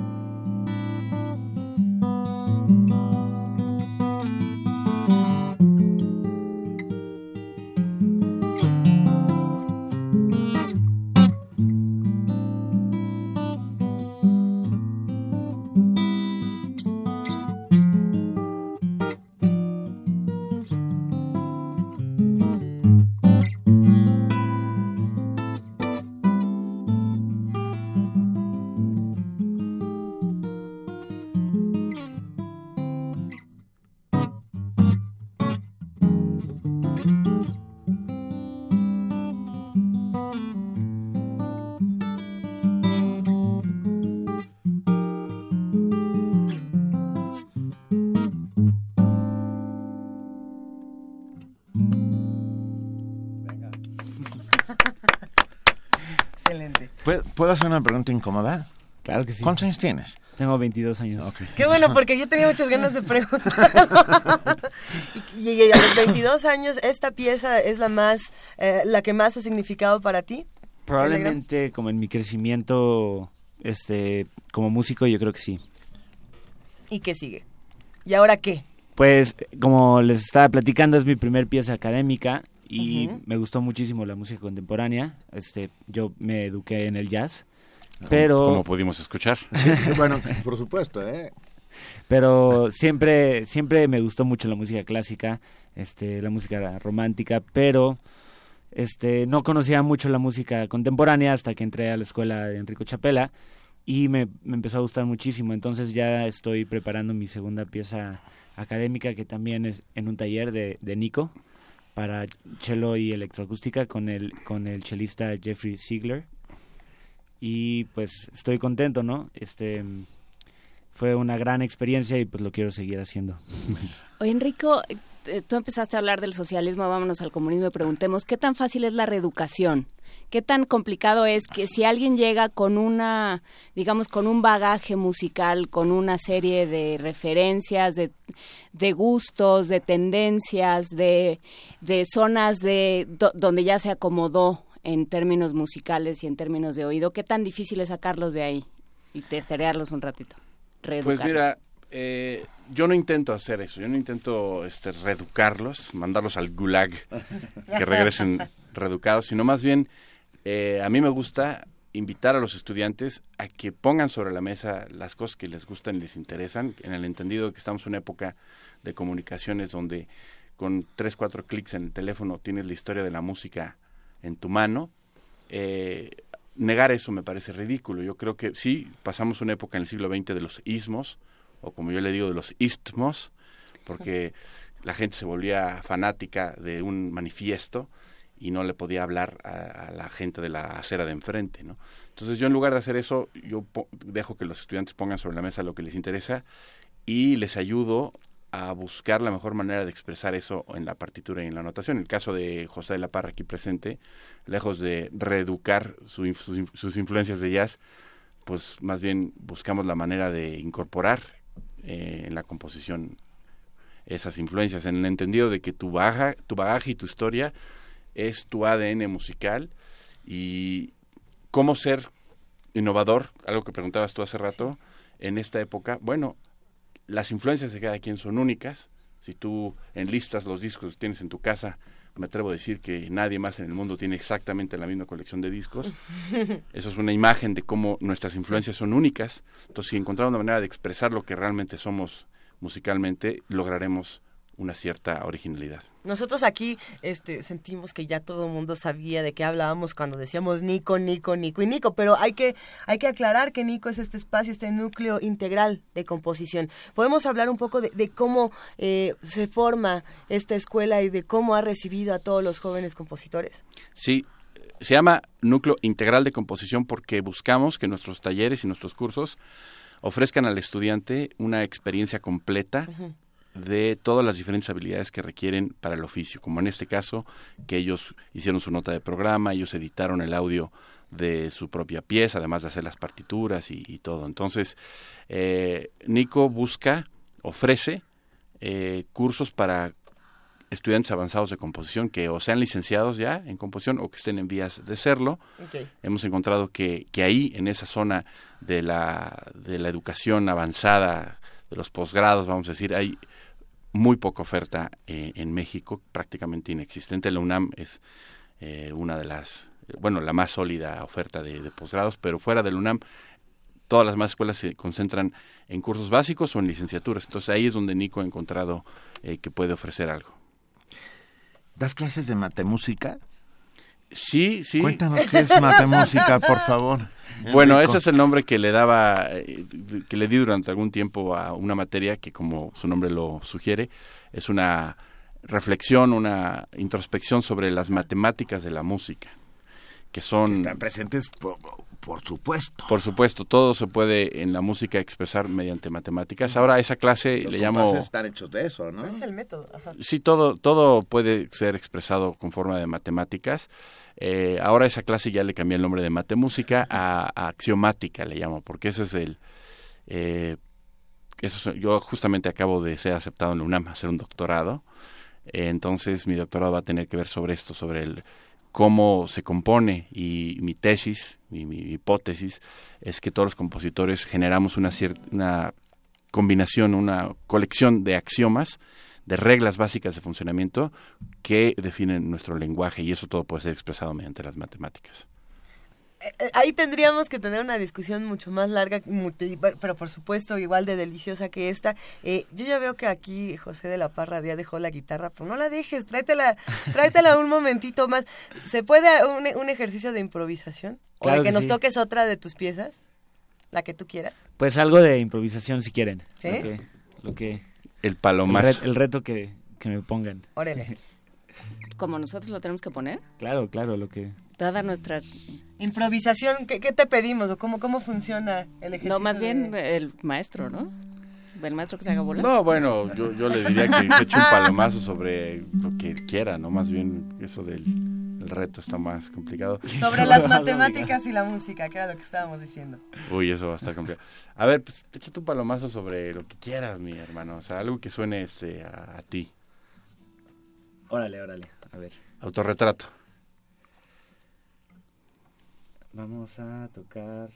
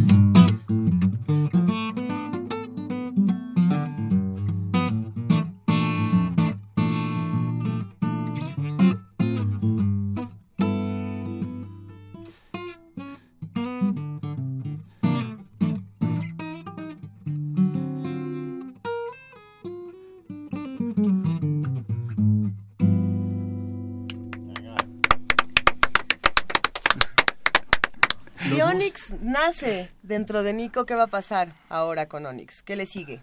No, bueno, Onyx es un ensamble independiente de, 20 años de historia, elegido por Alejandro Square, con el que Nico se asoció. Con el que Nico se asocia. Ajá, o sea, no, Onyx no nace. No nace aquí. Lo que nace es el, proyecto Ideogramas, que es la colaboración entre los dos. Ah, pues pero intentando contestar tu pregunta, sigue, estos son sus 20 años de, de, este, de formación de Onyx. Y, de ideogramas, yo quería decir ideogramas, pero bueno, a ver, hablemos de las dos cosas, de Onyx. Y bueno, Onyx va a tener muchas actividades de estos 20 años, acaba de ganar eh, México en Escena, es una beca del FONCA para, para ensambles y va a tener múltiples actividades. Pueden ir a la página de Onyx y ahí estará detallado. Ahora respecto a ideogramas, bueno, esta es la conclusión de este proyecto. Tenemos otro en puerta que José de la Parra mencionó, es eh, para cello eléctrico y electrónica. Ese es el segundo disco que Nico produce de electroacústica. El primero fue con Alejandro Square y electrónica. Eh, se trata de Jeffrey Ziegler, el ex chelista de Kronos Quartet. Este va a ser un disco y un concierto también que se va a presentar en mayo. Y aquí José de la Parra es uno de los compositores de ese proyecto. Bravo. Venga, qué maravilla. Cuéntanos cómo funciona, Nico. Ah, ¿Dónde está y cómo funciona? ¿Cómo se puede acercar? Si nos escuchan compositores que quieran entrar. Sí, ¿dónde está? Nuestras instalaciones están cerca del cruce entre eh, Tlalpan y División del Norte, donde está el Museo del Automóvil, ahí a unas cuadras. Sí, hay que ser eh, compositor de preferencia, compositor. O sea, hemos aceptado músicos que ya están formados, ya son licenciados, pero que no, no, están todavía involucrados con la composición. Eh, en el entendido de que lo mínimo que necesitamos nosotros es que sean músicos con ya ciertas capacidades. Por ejemplo, tienen que leer y escribir música, tienen que tener conocimientos de armonía, de contrapunto. Eh, no podemos aceptar a alguien que está empezando sus estudios. Eso es, justo por lo que explicaba hace rato, nuestro nicho es... Ni siquiera de oyentes, como para que vayan empapándose de alguna... Nadie nos ha pedido entrar de oyente en ese sentido, pero no, no, no. Nosotros somos una escuela de, de que oferta cursos avanzados entonces necesitamos eh, que sepan leer y escribir, que tengan conocimientos de teoría musical y que toquen algún instrumento también, porque eh, no se puede ser poeta si no se habla la lengua. Entonces, por eso aceptamos gente que ya son músicos formados, pero que a lo mejor no tienen conocimientos de composición en particular, porque son gente que ya tiene eh, conocimiento de la lengua, ya habla, es decir, ya toca un instrumento, ya tiene nivel, y es en ese sentido más fácil ayudarle a componer a alguien que ya habla que, que alguien que no. Entonces, pues, esos serían los requisitos y, tenemos una página web, Núcleo Integral de Composición, eh, y tenemos un Facebook también, y YouTube y todas las redes sociales. Y todas ellas ya las compartimos en nuestra cuenta de Twitter en arroba PMovimiento para los que quieran integrarse o quieran eh, por lo menos echarle un ojo si todavía no componen, pero vayan, váyanle entrando. Eh, yo me pregunto, José de la Parra, ¿qué pasa con los jóvenes músicos? por ejemplo, pueden entrar a Nico, pueden los jóvenes compositores ganarse una beca del FONCA de jóvenes creadores para composición y pueden a lo mejor pedir otros apoyos. Pero luego, ¿qué pasa con, con estos jóvenes? ¿A dónde van o a dónde vas? ¿Qué es lo que, qué es lo que se espera después de todo esto? ¿Seguir estudiando? Eh, ¿Buscar qué? Pues yo creo que pues, vivir de la música, ¿no? O sea, yo ¿Se puede? pues yo, yo vivo de la música, este aparte de, seguir estudiando, compongo música para cine, compongo música para televisión, que también aprendí mucho en, en, un este curso en, en Nico, más bueno, un diplomado de dos años que fue de composición de música para cine. Este, yo vivo este también haciendo arreglos para para este o sea, también soy arreglista, también toco en una banda, o sea, creo que como músico, mientras más te prepares, más puertas tienes abiertas, ¿no? O sea, no solo para componer música académica, sino también para componer música para cine, para estar tocando como un músico activo, este, para estar haciendo arreglos, para estar produciendo algún artista, lo que sea, ¿no? O sea, de, todos los músicos tienen un distinto como fin. Al final yo creo que, que no quiero dejar de estudiar, este, creo que todavía estoy en, preparación, aunque ya llevo varios años estudiando. Yo siento que apenas empecé. Pero pues yo creo que sí, o sea, claro que se puede vivir de la música, este, creo que es un mito eso de que los músicos se mueren de hambre. Eh, Igual que los escritores. Son los poetas. y los cuentistas. Es muy raro porque este mi novia es escritora, entonces nos, nos, nos, dicen mucho así como el músico y el escritor se van a morir de hambre ambos, pero estamos este ahí van. la, gente que dice eso generalmente no conoce músicos de carne y hueso, su única interacción es. con el mariachi de Garibaldi. Y cree que, que este que sabe, ¿no? A mí me ha pasado mucho eso porque cuando yo daba clases de guitarra eléctrica eh, eso es como empecé a, a ganar dinero de la música cuando estaba en la prepa y después cuando estaba estudiando la licenciatura tuve muchísimos estudiantes que estaban en la prepa y que yo nada más de abrir la puerta cuando llegaban a la, a la clase y verles la cara ya sabía, ah, ha llegado el momento de darles el speech de cómo decirle a papá y a mamá que quiero ser músico. papá, quiero ser músico. Entonces, entonces les invitaba una caguama y les explicaba, les daba consejos de cómo. Era como salir del closet, ¿no? Los ayudabas a salir del closet. Exacto. El closet musical, así es. Exacto. Y, y, básicamente de las cosas que le decías, a ver, tu papá dice que, que te vas a morir de hambre. Digo, menciónale, cítale a algunos de los músicos que, que tienen mucho más dinero que él, ¿no? y encontramos muchos ejemplos de músicos que tenían millonarios. Ese, y cuando te conteste, no, pero es que ese es, ese es este Paul McCartney, mi hijo. Dijo, bueno, ¿y qué? Yo no tengo la capacidad de ser como él. ¿Crees que soy un mediocre? Aviéntale eso en la cara a ver qué te contesta tu papá. Y este, porque eso es lo que está en el trasfondo. Un miedo al, al, fracaso de parte de los papás que muchas veces no tuvieron los tamaños para hacer lo que quisieron en la vida. Se fueron por el camino seguro y, y quieren reproducir esa, esa, este, acción timorata en sus propios eh, hijos. Yo creo que hay que impulsar a los hijos a hacer lo que quieran y ayudarles.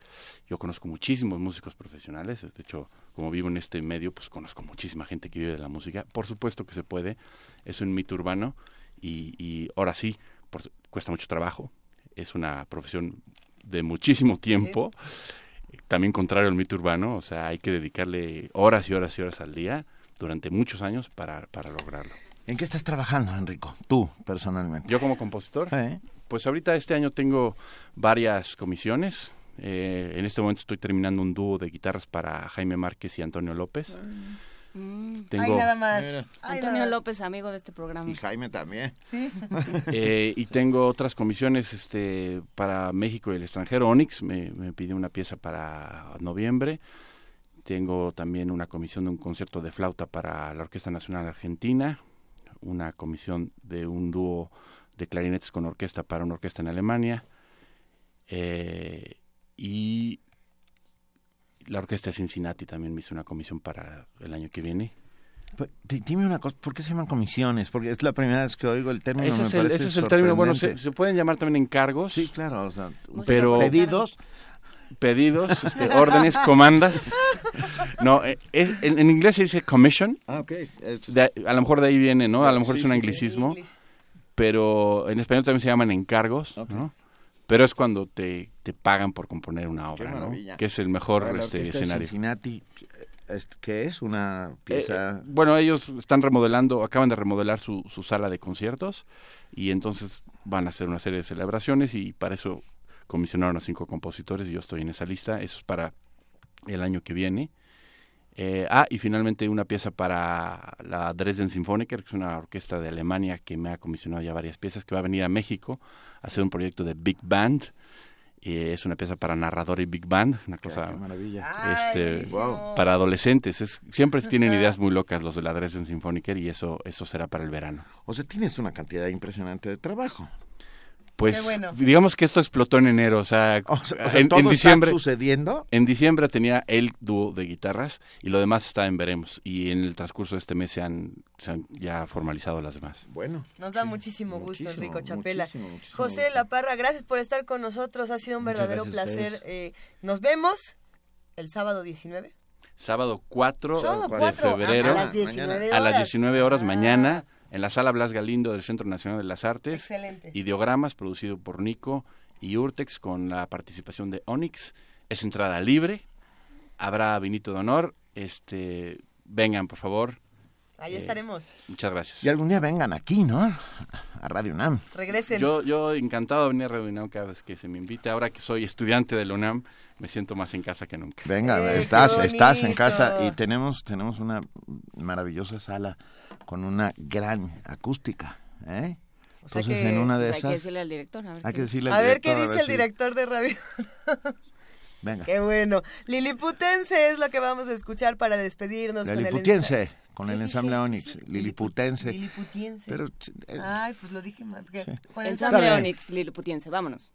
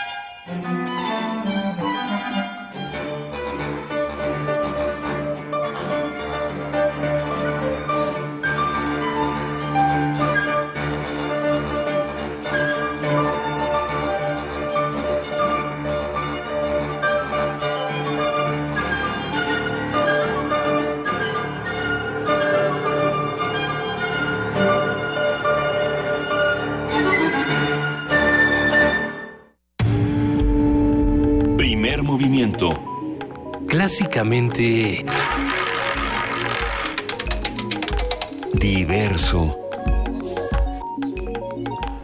Benito Taibo, son las 9 de la mañana con 53 minutos de este viernes 3 de febrero, pero este programa no se termina todavía porque tenemos notas de nuestros amigos de, uni- de- de información. De universo. De Universum, no, iba a decir de la universidad, pero tenemos una nota de nuestros amigos de información y dice lo siguiente.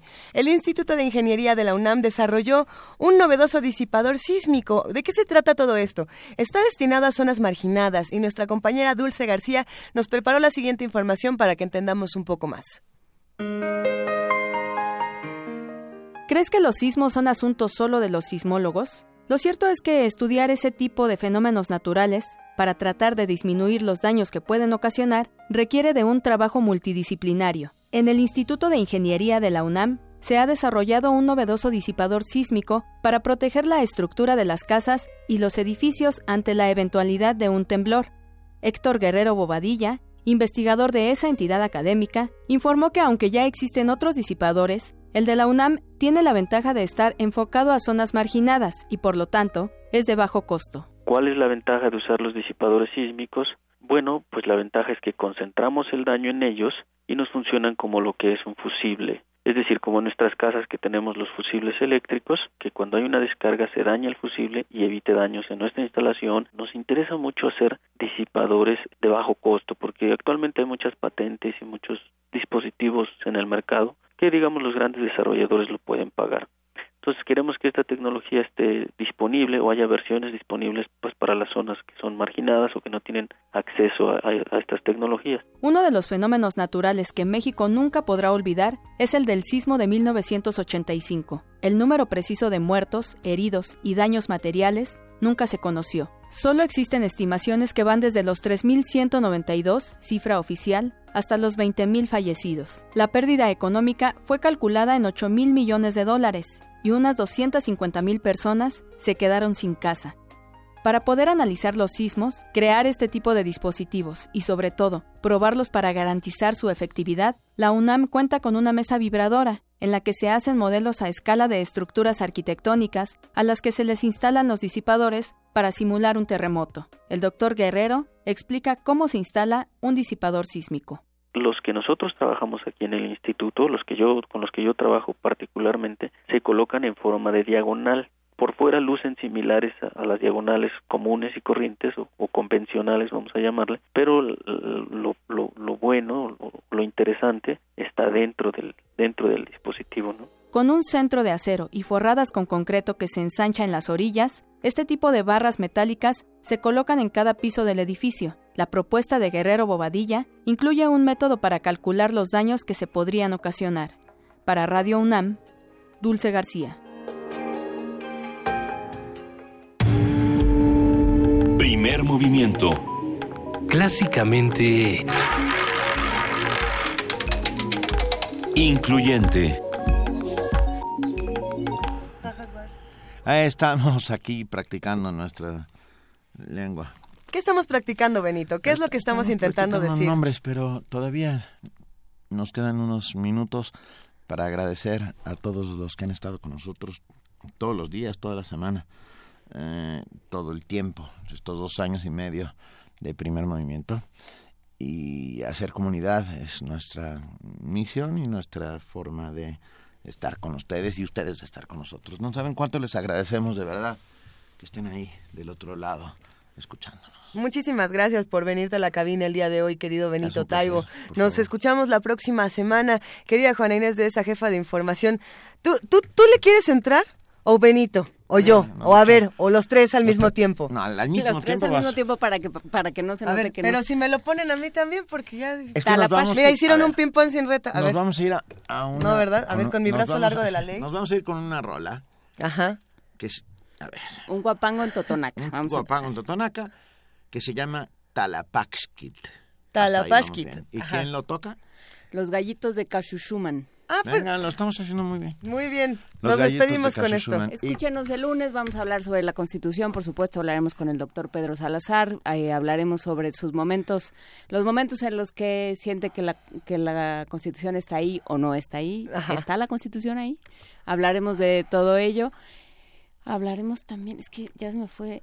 Hay tanto que pasa. ciencia, pero es bien, estaba bien bonita, así es que me voy a acordar. La, por la supuesto, dimensión, vamos- eh, lo, lo del plano bidimensional. Ajá, ¿de, de qué la hablamos? realidad es un holograma. Ya nos echaron la canción. de qué hablamos cuando hablamos de dimensiones. Lo vamos a platicar el lunes, vamos a estar por supuesto en vivo, así es que escúchenos y acompáñenos, por favor. Muchas gracias, Juana Inés de ESA. Muchas gracias, Luisa Iglesias. Un inmenso privilegio trabajar con ustedes y poder estar en esta cabina. Esto fue Primer Movimiento. El mundo desde la universidad.